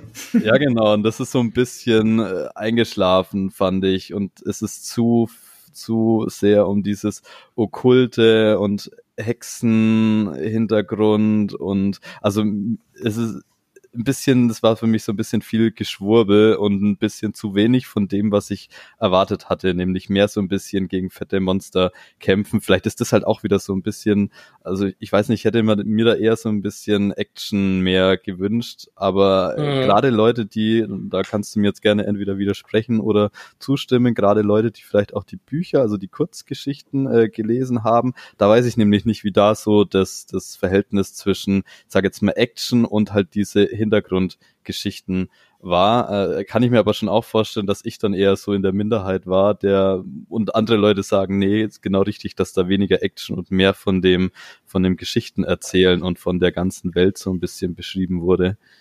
Die Hexer-Serie hat halt ein bisschen das Problem gehabt, dass es eben diese Spiele gab, die die sehr rausgefeiert wurden, vor allem eben das Witcher 3, das wirklich ein bahnbrechendes Spiel war 2015. Äh, und das heißt, viele Leute hatten tatsächlich schon einen visuellen Eindruck, wie die Welt von, vom Hexer und der Hexer selbst aussehen sollte. Ähm, dass man der wirklich den, das Hauptaugenmerk auf Action legt, wäre, wäre falsch gewesen. Es ist schon gut, dass es viel, in Anführungszeichen, Geschwurbel gab, weil diese, die Bücher, das sind ja nicht nur Kurzgeschichten, das sind ja zwei Bände mit Kurzgeschichten und dann gibt's ja eine große Handlung mit Geralt und Jennifer und Siri mhm. und wie sie alle heißen. Ähm, das heißt, es hat schon eine sehr große Welt, eine Welt mit einer, mit einer, mit viel Hintergrundgeschichte, nämlich, ähm, was in den Büchern besser rüberkommt und die lesen sich auch wunderbar, die Bücher. Jeder, der Fantasy mag, sehr zu empfehlen. Witcher ist nicht umsonst in, in Polen sowas wie ein, ein keine Ahnung, ein Staatsheiligtum. Das, äh, nee, das ist da immer noch die Bibel. muss ich dich korrigieren. Aber da, danach kommt gleich der Hexer. Ja. Ähm, also in Polen ist das ziemlich bekannt. Die hatten auch schon einen Film und eine Serie 2001 und 2002. Ähm, die Serie hat an und für sich schon ganz gut funktioniert und äh, Henry Cavill als, als Geralt ist auch super gecastet, der bringt den auch super rüber. Das Problem mit der Serie war, dass sie versucht hat, irgendwie, das Drehbuch hat nicht ganz gepasst. Das, das sah manchmal ein bisschen billig aus, was mich persönlich jetzt gar nicht stört, weil wenn die Geschichte passt, dann sehe ich über sowas hinweg. Aber die Geschichte hat dann versucht, irgendwelche ähm, Zeitlinien einzubauen und hat das alles unnötig kompliziert gemacht. Ja. Also sie haben da versucht, irgendwas Cleveres dem abzugewinnen, was diese Serie gar nicht gebraucht hätte. Wenn die einfach straightforward Folge 1 bis 8 einfach gelaufen wäre, wäre das absolut in Ordnung gewesen. Und da sind halt auch so ein paar Sachen, äh, Entscheidungen gefallen, wie, keine Ahnung, es gibt Zwerge in der Hexer-Serie, ganz klassisch, die wurden dann auf einmal besetzt mit kleinwüchsigen Schauspielern. Habe ich normalerweise überhaupt kein Problem mit.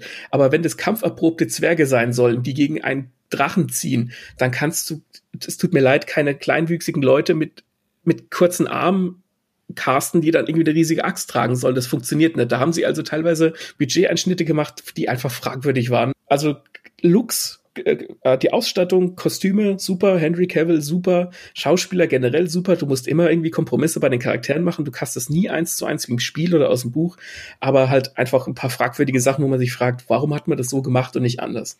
Ja, das mit den ja. Zeitlinien fand ich auch so ein Punkt. Das hatte ich schon wieder völlig verdrängt, aber dass ja teilweise wirklich so Jahre, vor allem auch in die Zukunft, in die Vergangenheit dann immer geswitcht wird, aber auch wenn ich mich richtig so in, erinnere, und das hat mich dann auch völlig rausgerissen, so, so ohne Punkt und Komma, so ohne Schnitt so ungefähr. Also, dass du von einer Szene auf die andere auf einmal halt wieder ein paar Jahre in der Vergangenheit so ungefähr bist und ich dann erstmal so eine Minute oder zwei verbracht habe, während die Serie ja weiter lief, um mich zu orientieren, okay, Moment, wo, wo bin ich jetzt gerade wieder in der Chronologie von der mhm. Geschichte? Und das war auch was, was nicht so gut umgesetzt war, nee. fand ich. Das stimmt. Nee, da, wollt, da wollten sie einfach cleverer sein und wollten halt so einen Aha-Effekt erzwingen von, ähm, oh, das spielt ja jetzt gar nicht zur selben Zeit, sondern es spielt vorher. Mhm. Aber du kannst es halt nicht machen, wenn du eine Welt hast, die eigentlich schon so eine große Vorgeschichte hat, wo wirklich bahnbrechende Sachen äh, in der Vergangenheit passiert sind, die Auswirkungen auf die Zukunft haben. Also auf die Welt gesehen, nicht auf die Charaktere gesehen,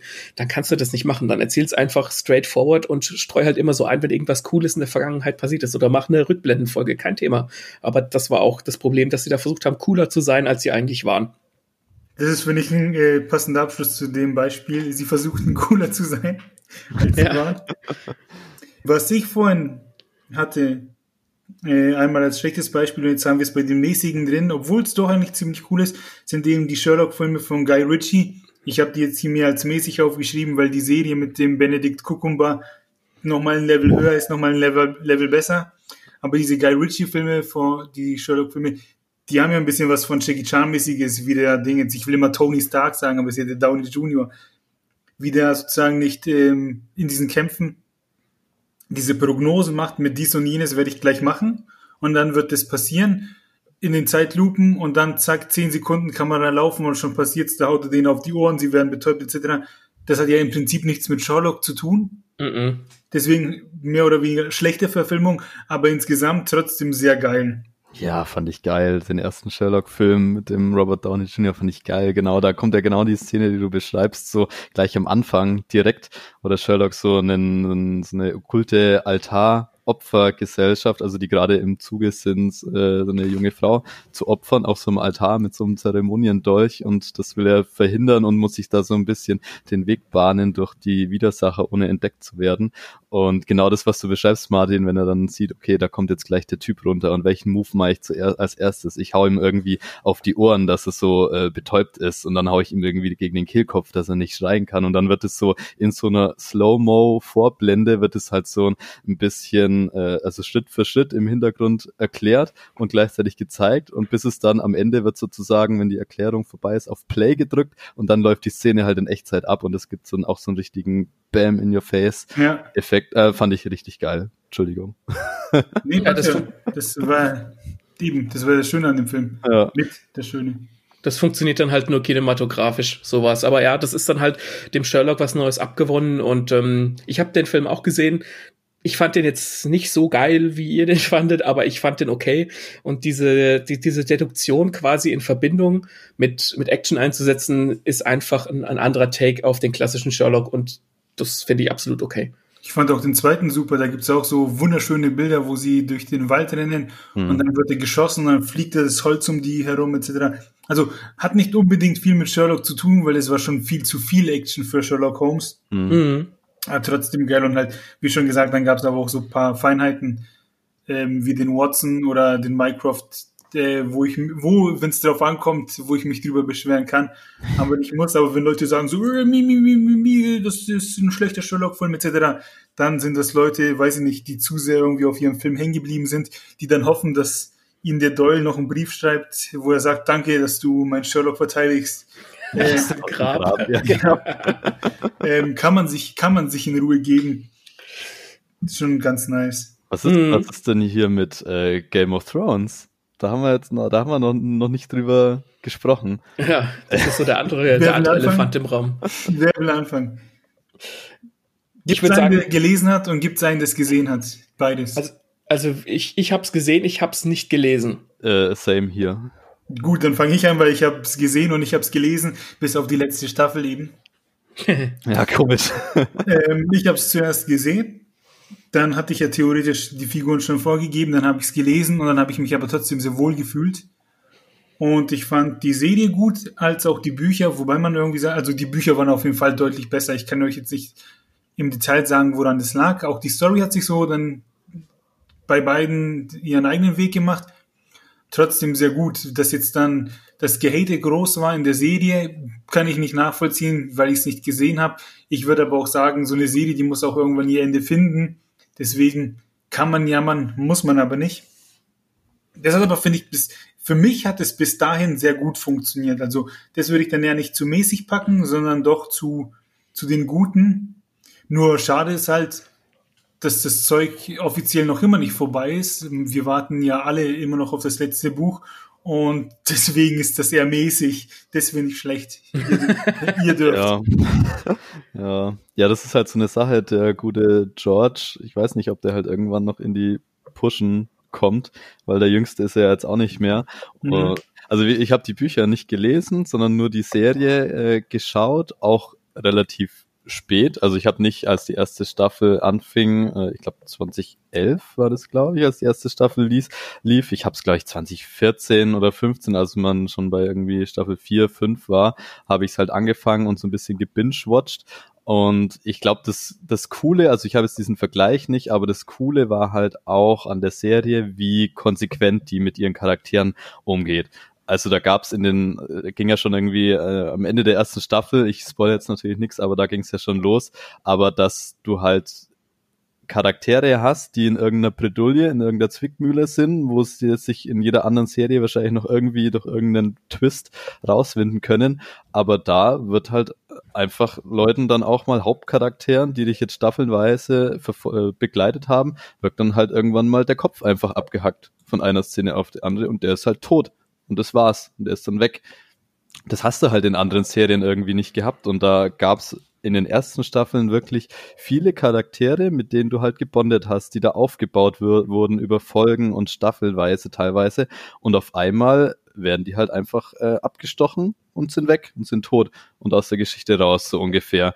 Und das war so dieses, das, was sehr viele auch so ein bisschen begeistert hat an Game of Thrones, an der, an der Serie, dieses Konsequente eben. Und das hat wirklich in den späteren Staffeln dann wirklich arg äh, abgebaut. Also dann ging es halt wirklich in dieses, ähm, ja, dann kommt halt dann doch noch jemand mit seinem Drachen angeritten und fliegt dann die Charaktere aus der brenzlichen Lage irgendwie raus. Also so diese völlig Hollywood-artigen äh, Plot-Twists in Anführungszeichen, die aber völlig unglaubwürdig waren und halt auch nicht zur Erzählstruktur von den ersten Staffeln gepasst haben. Das hat's dann für mich halt ein bisschen kaputt gemacht, aber bis dahin fand ich die Serie für sich genommen, ohne da jetzt Vorwissen von den Büchern zu haben, fand ich die richtig cool, richtig spannend, wie auch diese ganze Welt. Es ist ja auch ein Riesenkosmos, eine Riesenwelt, die da aufgebaut wurde und das wurde schon da echt gut äh, transportiert, fand ich.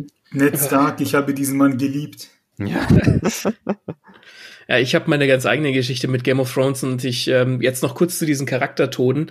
Ich persönlich finde bei Charaktertoden, ich bin weniger betroffen, wenn eine Figur stirbt, als dass mich interessiert, was für eine Auswirkung das auf die anderen Figuren hat. Also ich finde, Charaktertode sind, sollten nicht nur äh, ein Vehikel dazu sein, um den Zuschauer oder den Leser zu schocken, sondern sie sollten dazu dienen, dass andere Figuren, dass die Entwicklung anderer Figuren dadurch angestoßen wird.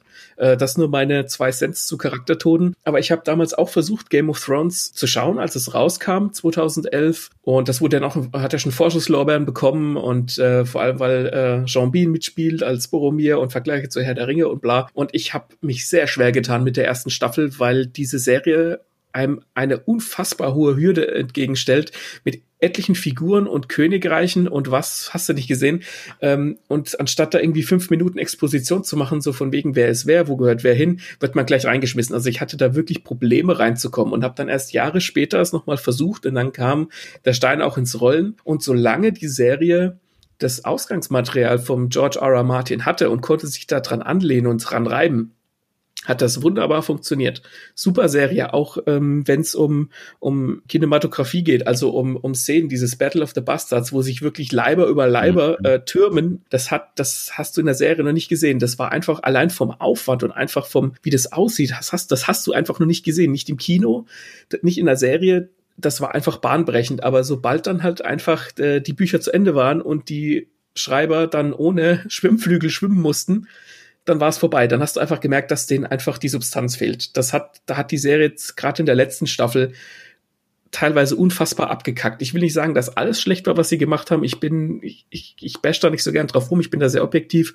Aber im Vergleich zum Anfang, und das hast du auch an den Dialogen gemerkt, da war einfach, da war, da war dann die Luft raus. Die konnten nicht an das anschließen, was der George R. R. Martin da geschaffen hatte. Und das ist das Problem von Game of Thrones für mich.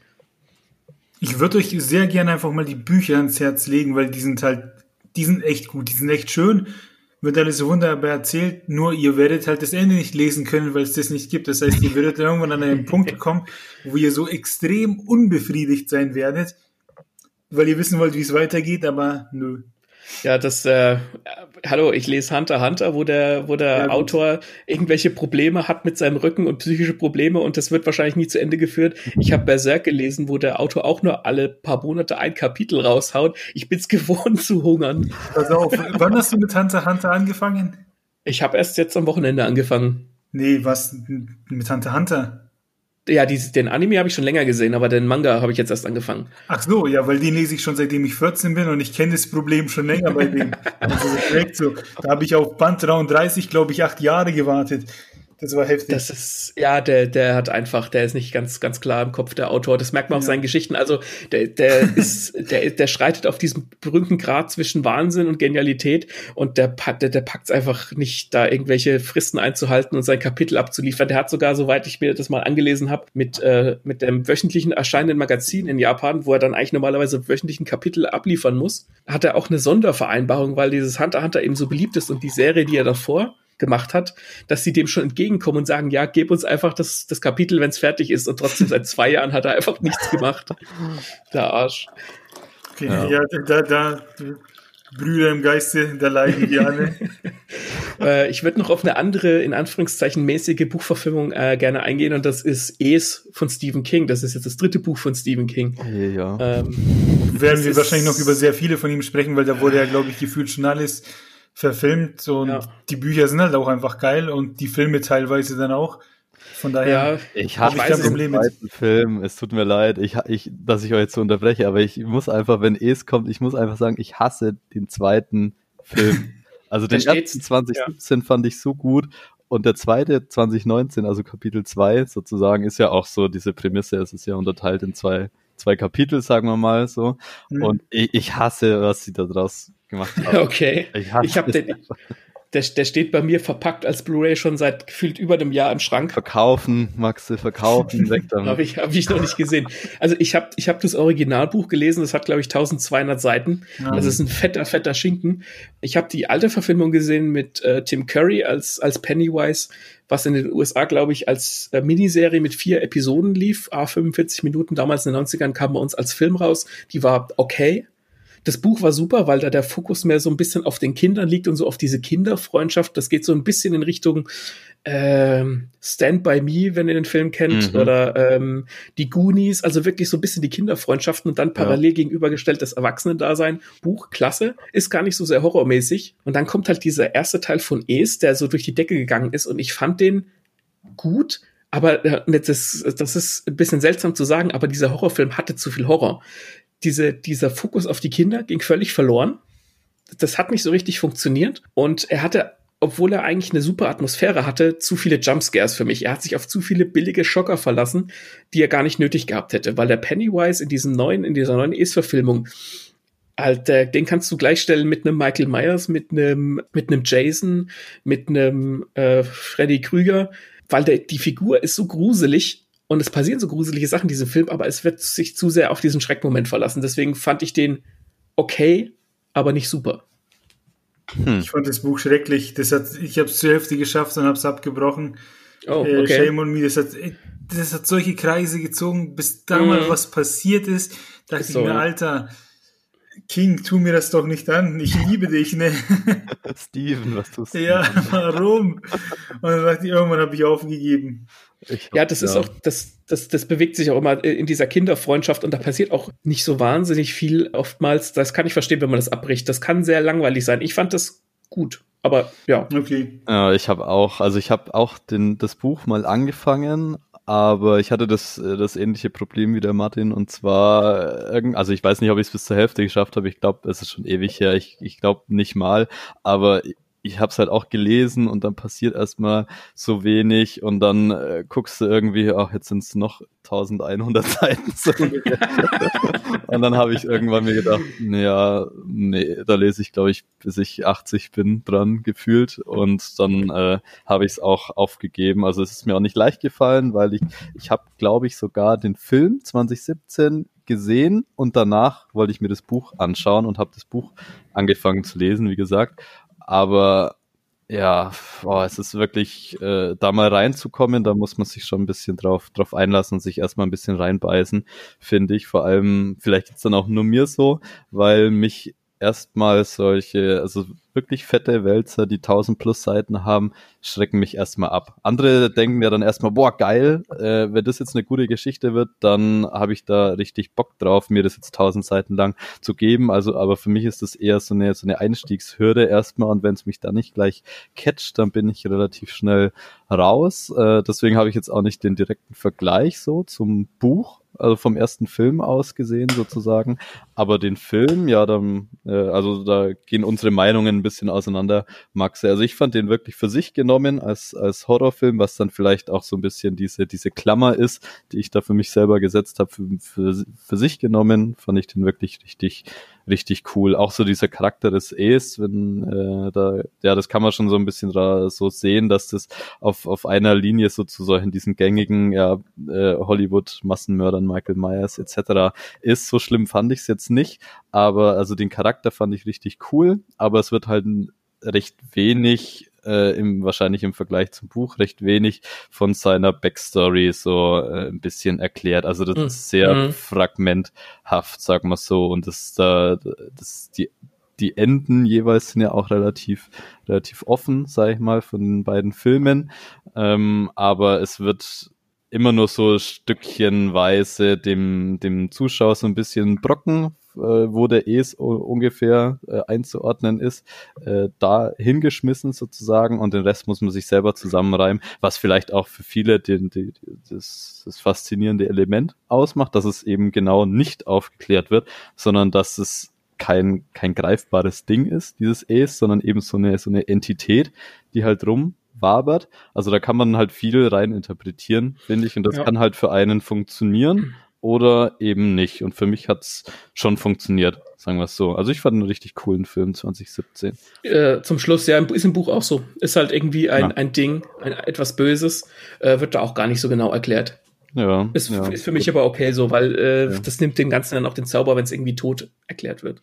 Aber der, im, also Kapitel 2 ist, ist es wirklich, die haben da einfach, also der, der erste Teil war ja wirklich ein ernstzunehmender Horrorfilm, sag ich mal, der sich selber mhm. auch als solcher verstanden hat. Und die haben im zweiten Film einfach das so eine Schenkelklopfer-Komödie draus gemacht. Okay. Also furchtbar.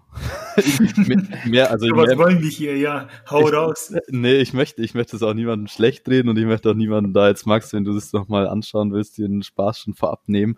Aber wenn du halt den ersten Teil wirklich als ernstzunehmenden Horrorfilm machst, die Charaktere aufbaust, so diese Beziehung zwischen dem Es und den Kindern aufbaust, den Charakter des Es so ein bisschen ja offen lässt, aber dem halt so einen speziellen Charme äh, gibst und dann machst du da irgendwie so eine, so eine, also wirklich eine Schenkelklopfer-Komödie draus, wo wirklich die ganze Ernsthaftigkeit vom ersten Film, auch in den Dialogen etc., einfach durch halt blöde Gags und blöde Sprüche ähm, so fast schon Scary Movie Style. Also das, Alter. Also, also nee, also wirklich nicht.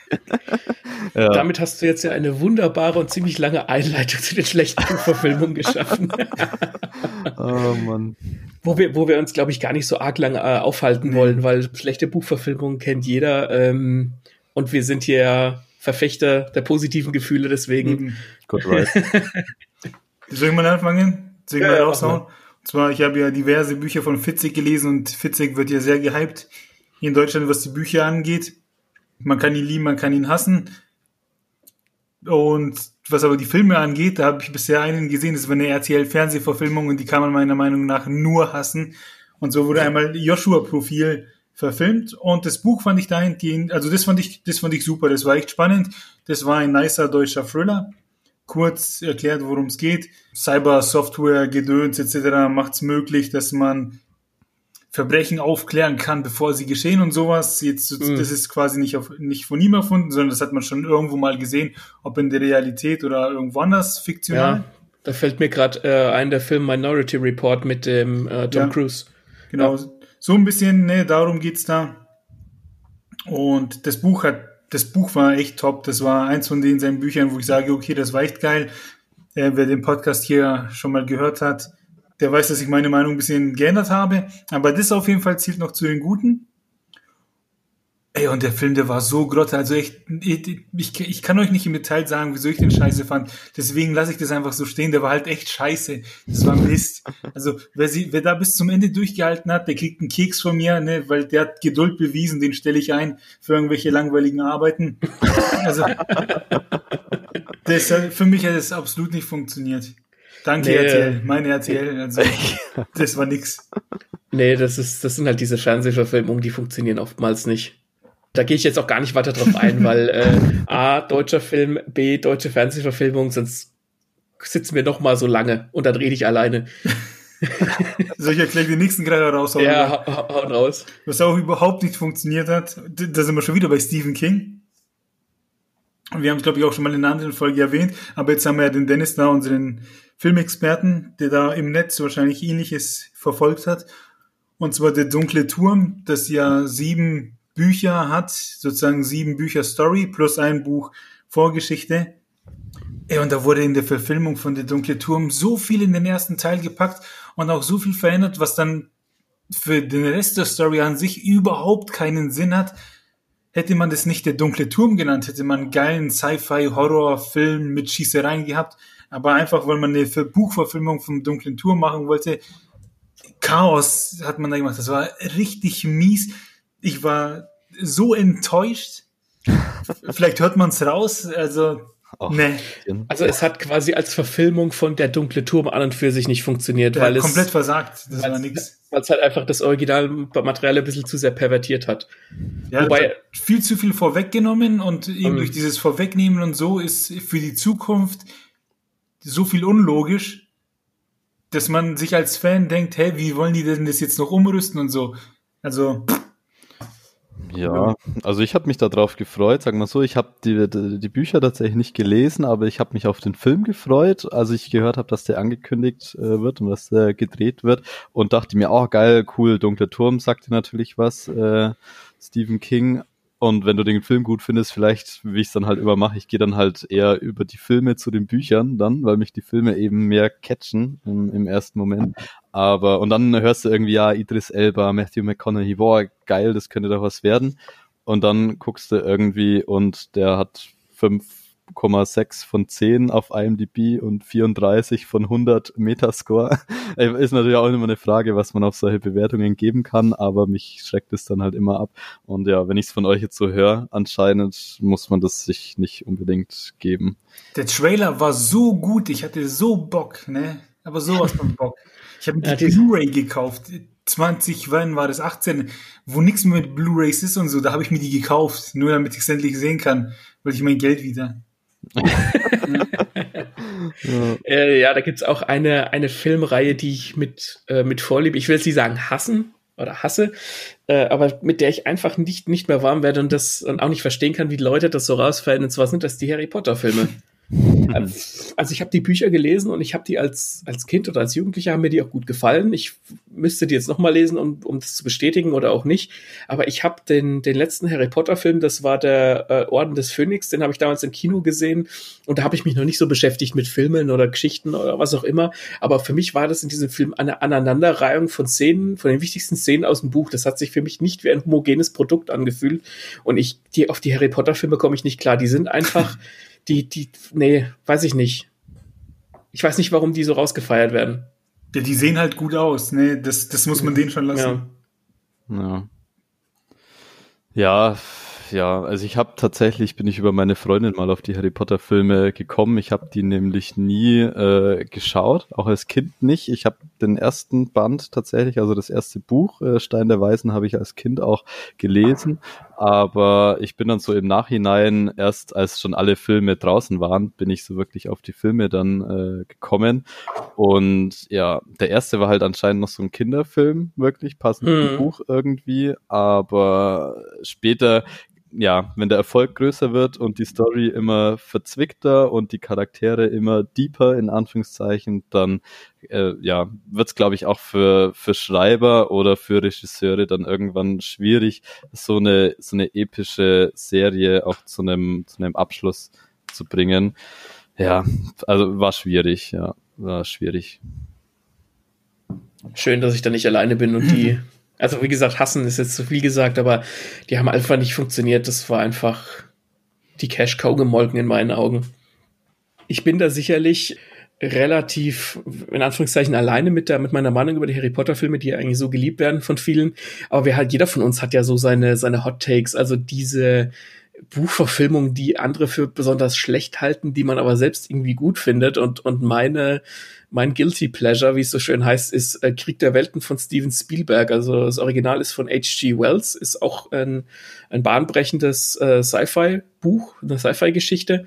Ähm, wurde ja auch als Hörspiel gemacht und oft verfilmt und ähm, ja und diese Steven Spielberg Spielberg Verfilmung, die so äh, ja weiß ich nicht, da wird immer drauf drüber gesprochen, dass das Happy End so grässlich sei und der Hund hat überlebt und alle haben überlebt und eigentlich war es gar nicht so schlimm, aber ich fand den Look von dem Film und das Feeling von dem Film und die Darstellung, ich fand den einfach super. Also der kam allgemein nicht so gut an, aber ich finde den, ich könnte den immer wieder angucken. Also der funktioniert als Sci-Fi-Film einwandfrei und welche Szene mir am ehesten im, im Gedächtnis geblieben ist, ist, wo der ähm, Tom Cruise für seine Kinder äh, Erdnussbutterbrote schmiert und dann ausrastet und das Erdnussbutterbrot voll gegen die, die Scheibe klatscht.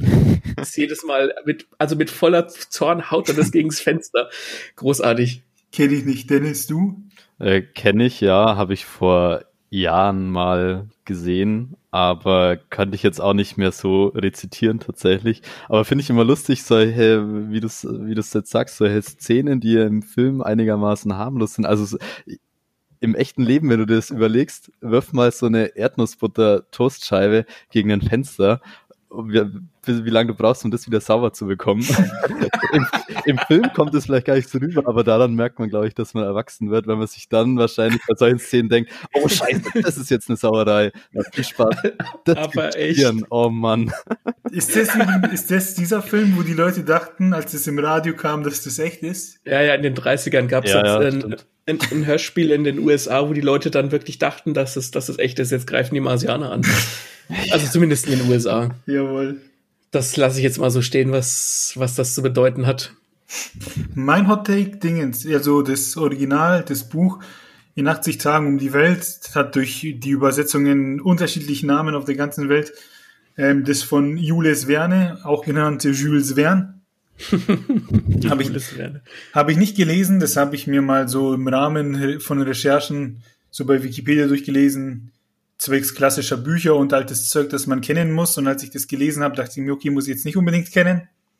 Ähm, und da gibt es eine Verfilmung mit äh, Jackie Chan und das ist ja, sagen wir mal, Jackie Chan ist Justin Bieber und ich bin Justin Bieber Fangirl und der wird an mir vorbeigelaufen, ich würde kreischen.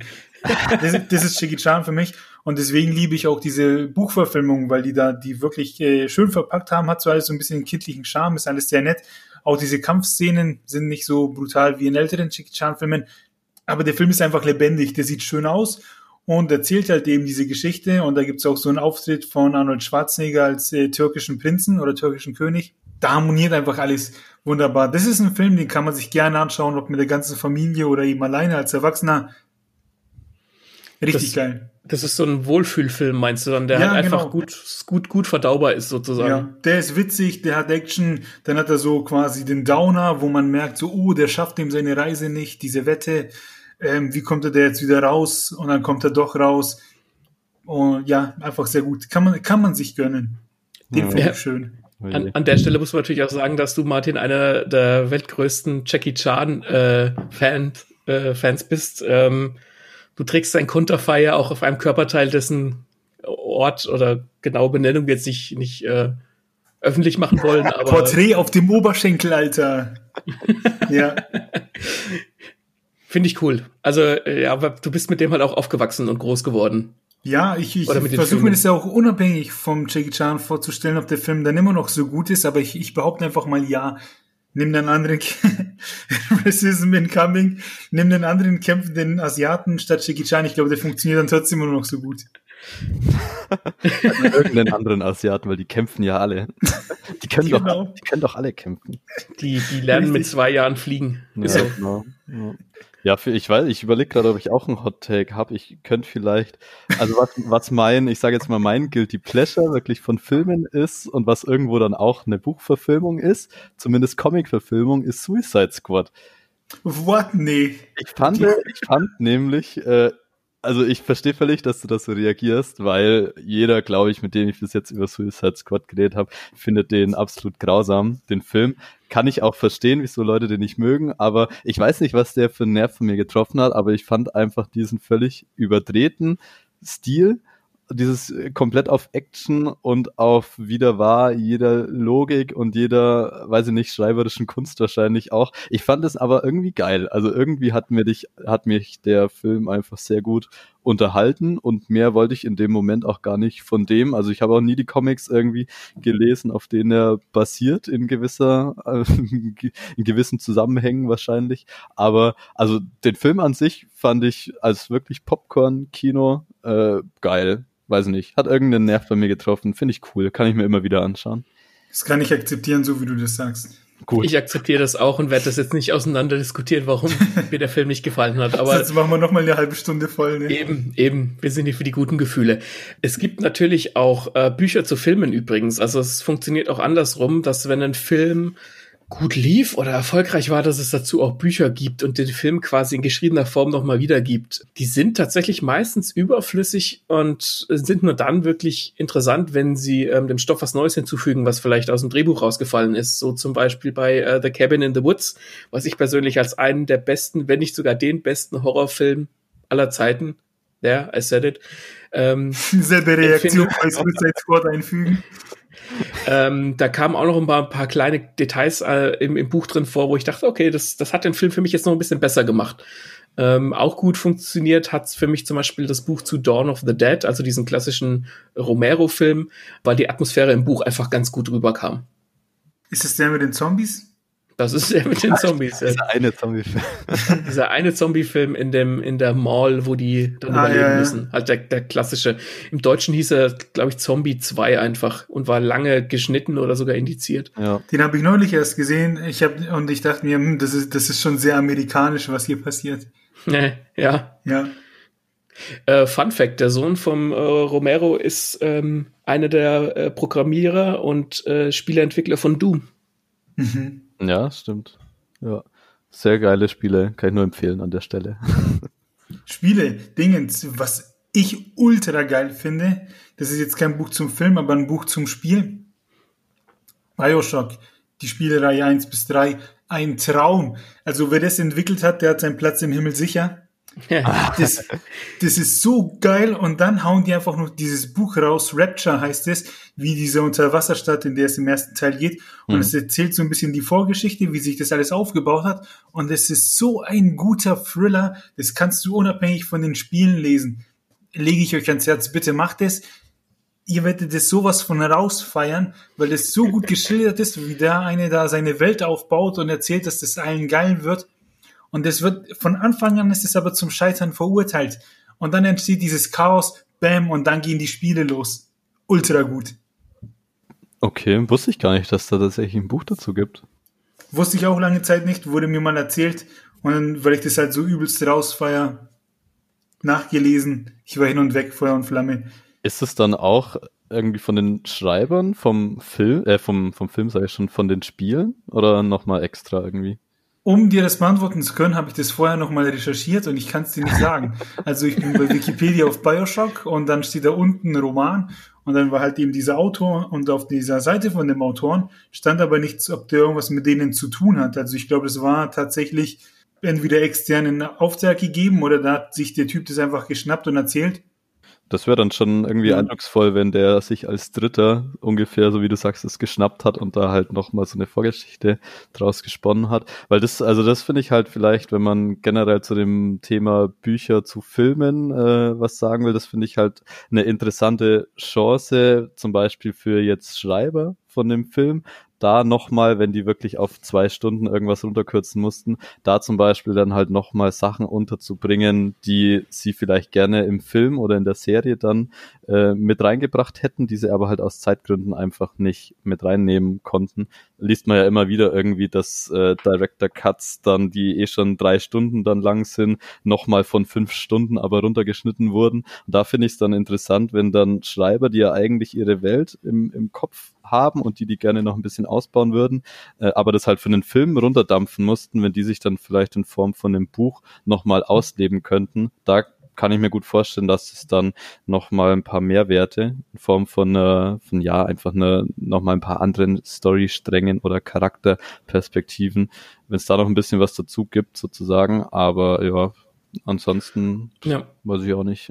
Das, das, Gute ist vor allem, wenn du halt, äh, wenn du ein, ein, Werk hast und das kommt ein anderer Autor, der sagt, ich habe da noch ganz andere Ideen für und, mhm. und, und erweitert dann diese Welt. Ähm, zum Beispiel funktioniert das, hat es gut funktioniert mit äh, Metro 2033, also mit den Büchern. Da gibt's andere Autoren, die quasi dieselbe Welt hernehmen und eine andere Geschichte erzählen oder ähm, ein anderes U-Bahn-System hernehmen und eine ähnliche Geschichte erzählen, die dann sich einfach äh, befruchtet fühlen durch diese äh, durch das Geschriebene und fügen dem noch was Neues hinzu. Ähm, ein bekanntes Filmbeispiel ist Alien, äh, also der erste Alien-Film und Aliens. Ähm, der erste Alien-Film ist ja von, von Ridley Scott und der hat dem Ganzen ja schon eine ziemlich gute ja, wie soll ich sagen, äh, einen, einen ziemlich guten Hintergrund gegeben und hat dieses Alien erklärt, wo es herkommt, so ein bisschen. Und dann kam halt der äh, James Cameron und hat gesagt, halt, da kann man doch was viel, viel Geileres draus machen und hat dann aus diesem äh, Horrorfilm im Prinzip einen Actionfilm gemacht und hat diesen Alien-Mythos quasi noch erweitert.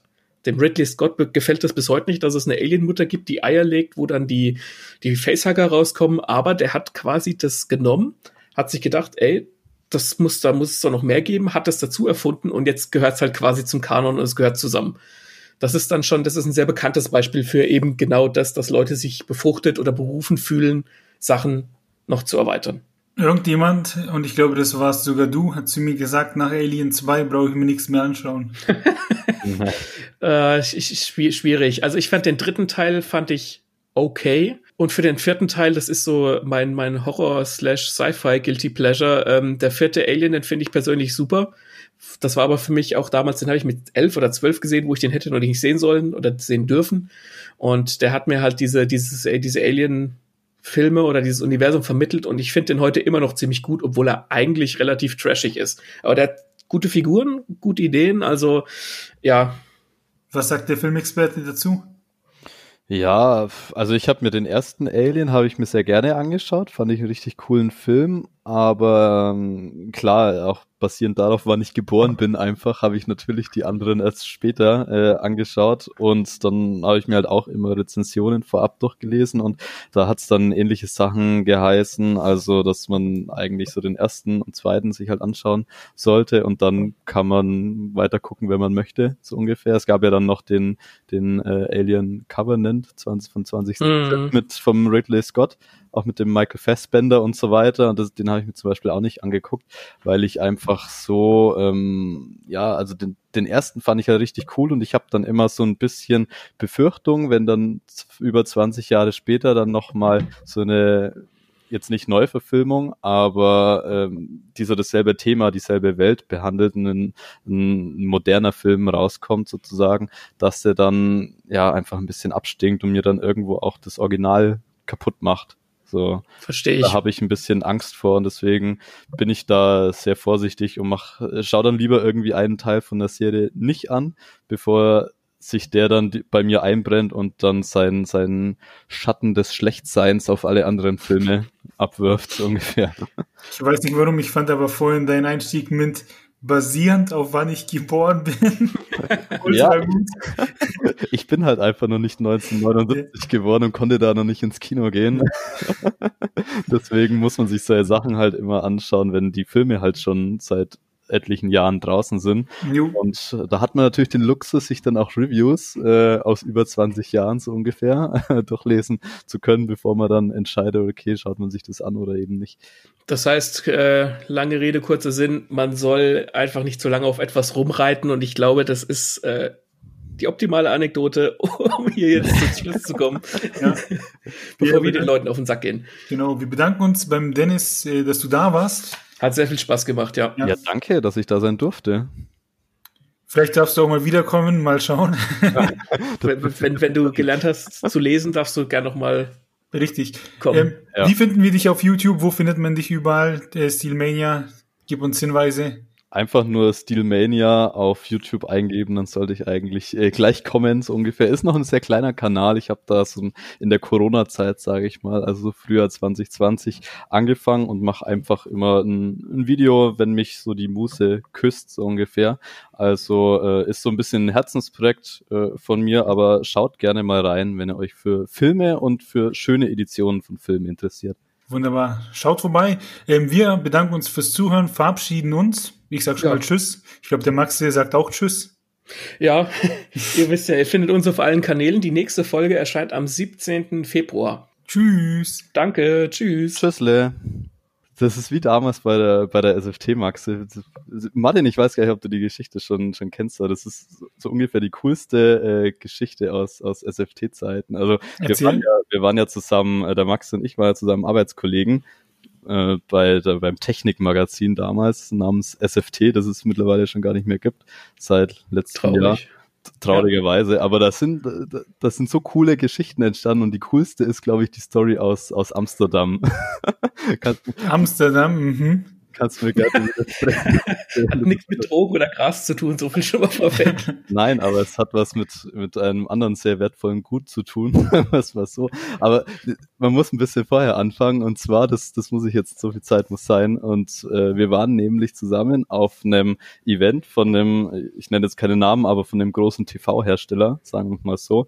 Der hat so immer seine Jahrespräsentation in, in Amsterdam abgehalten, in so einem äh, coolen Hotel direkt am Flughafen, also schön zu erreichen und so weiter. Und wir waren da eingeladen und abends beim Abendessen war so ein bisschen die, die Prämisse und so ein bisschen das Coole dran, dass wir so eine, ja, jetzt nicht eine Stadtführung, aber wir waren auf den, auf den Grachten, auf diesen Kanälen in Amsterdam unterwegs, mhm. sind da mit dem, mit dem Boot abgeholt worden und sollten halt zum Abendessen kutschiert werden. Und äh, der Maxi und ich, noch ein paar andere Kollegen aus der, aus der Szene, so ungefähr, aus der Branche, waren dann so, äh, als das Boot angelegt ist, die ersten, die da drauf gestiefelt sind, haben natürlich direkt so ein, ein Sektchen in die Hand gedrückt bekommen und haben uns dann erstmal dahingestellt und den, den Sekt äh, runtergekippt, weil hast du so was in der Hand, wartest irgendwie zehn Minuten, bis alle anderen auch auf dem Boot sind und ja, was machst du? Ach, Sekt, komm, haust du weg bis dann. Ballern, Bruder. Ballern, Bruder, genau. Ja, die SFT hatte Durst. Ja, eben, eben. Wir wollten uns schon fast unser zweites Glas holen, als dann, als dann halt dann doch die Ansage kam, so, ja, jetzt sind hier alle an Bord, danke, dass es geschafft hat und so weiter. Und wie ich sehe, habt ihr auch schon alles, alle Insekt in der Hand. Wir hatten so unsere leeren Gläser mittlerweile in der Hand.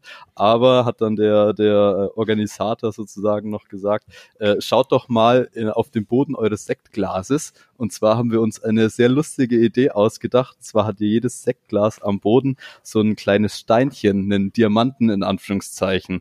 Und das, das Ding war, die haben da auf jedes, wirklich in jedes Sektglas so ein Diamant reingepackt und, äh, beziehungsweise in Anführungszeichen Diamant in einem Glas, von denen, weiß ich nicht, wie viel da rumstanden, war nämlich tatsächlich so ein echter kleiner Diamant. Boah. Und die anderen waren halt so Plexiglas-Dinger. Und du solltest praktisch dein Glas irgendwie auszüffeln äh, und den Diamanten dann zu so einem Diamantenprüftyp, der da auch mit an Bord war, geben. Der hat dir dann gesagt, ob du jetzt eine Niete gezogen hast oder ob du halt der eine warst, der das echte Teil äh, hatte. Ja, und wir, Max und ich schauen uns nur so an, schauen auf den Boden unseres Glases, das wir ausgekippt haben, in uns rein, war natürlich kein Steinchen mehr drin.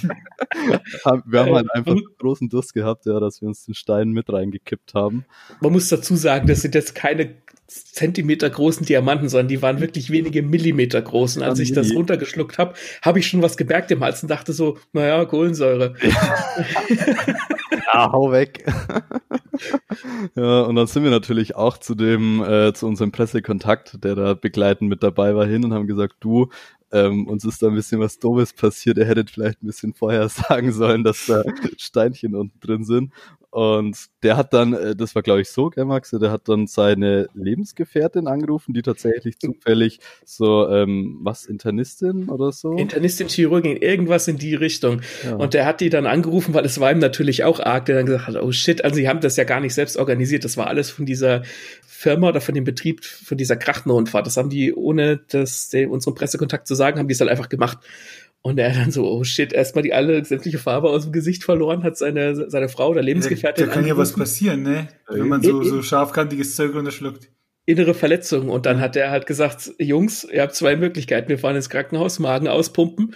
Oder aber, ihr haut beim Abendessen richtig ordentlich rein, dass das Ding gut verpackt ist und dass es morgen halt in der Schüssel klingelt. ja. Und dann kam, da kam aber Problem Nummer zwei. Ja, das Problem war, dass das halt so ein Abendessen, so ein, sag jetzt mal, Schickimicki-Abendessen ist, wo du dann nicht ein, ein äh, tellergroßes Schnitzel drauf geklatscht bekommst, sondern halt immer so kleine Portionchen nur. Und davon wirst du natürlich nicht satt. Und um dann deinen Diamanten im Magen auszukleiden, hat es natürlich nicht gereicht. Ähm, wir haben dann auch zudem gesagt, okay, ja, da müssen wir uns jetzt noch, dafür hat es jetzt nicht gereicht, dafür müssen wir uns jetzt noch irgendwas ausdenken. Und ja, Ende vom Lied war, dass Maxi und ich dann am Amsterdamer Flughafen in der Nacht um zwei war es, glaube ich, beim Burger King mhm. saßen und es dann nochmal so ein paar Chili Cheese reingepfiffen haben. ja, dann, weil wir Angst um unser Leben hatten. so gut. Oh. Oh, Fressen ja. zum Überleben. Ja, das war wirklich so. Ja, und dann waren wir auch sehr beruhigt, als dann keiner von uns äh, innerlich verblutet ist im Nachhinein. Ja. Hat aber im Nachhinein eine tolle Story abgegeben. Die Diamanten von Amsterdam.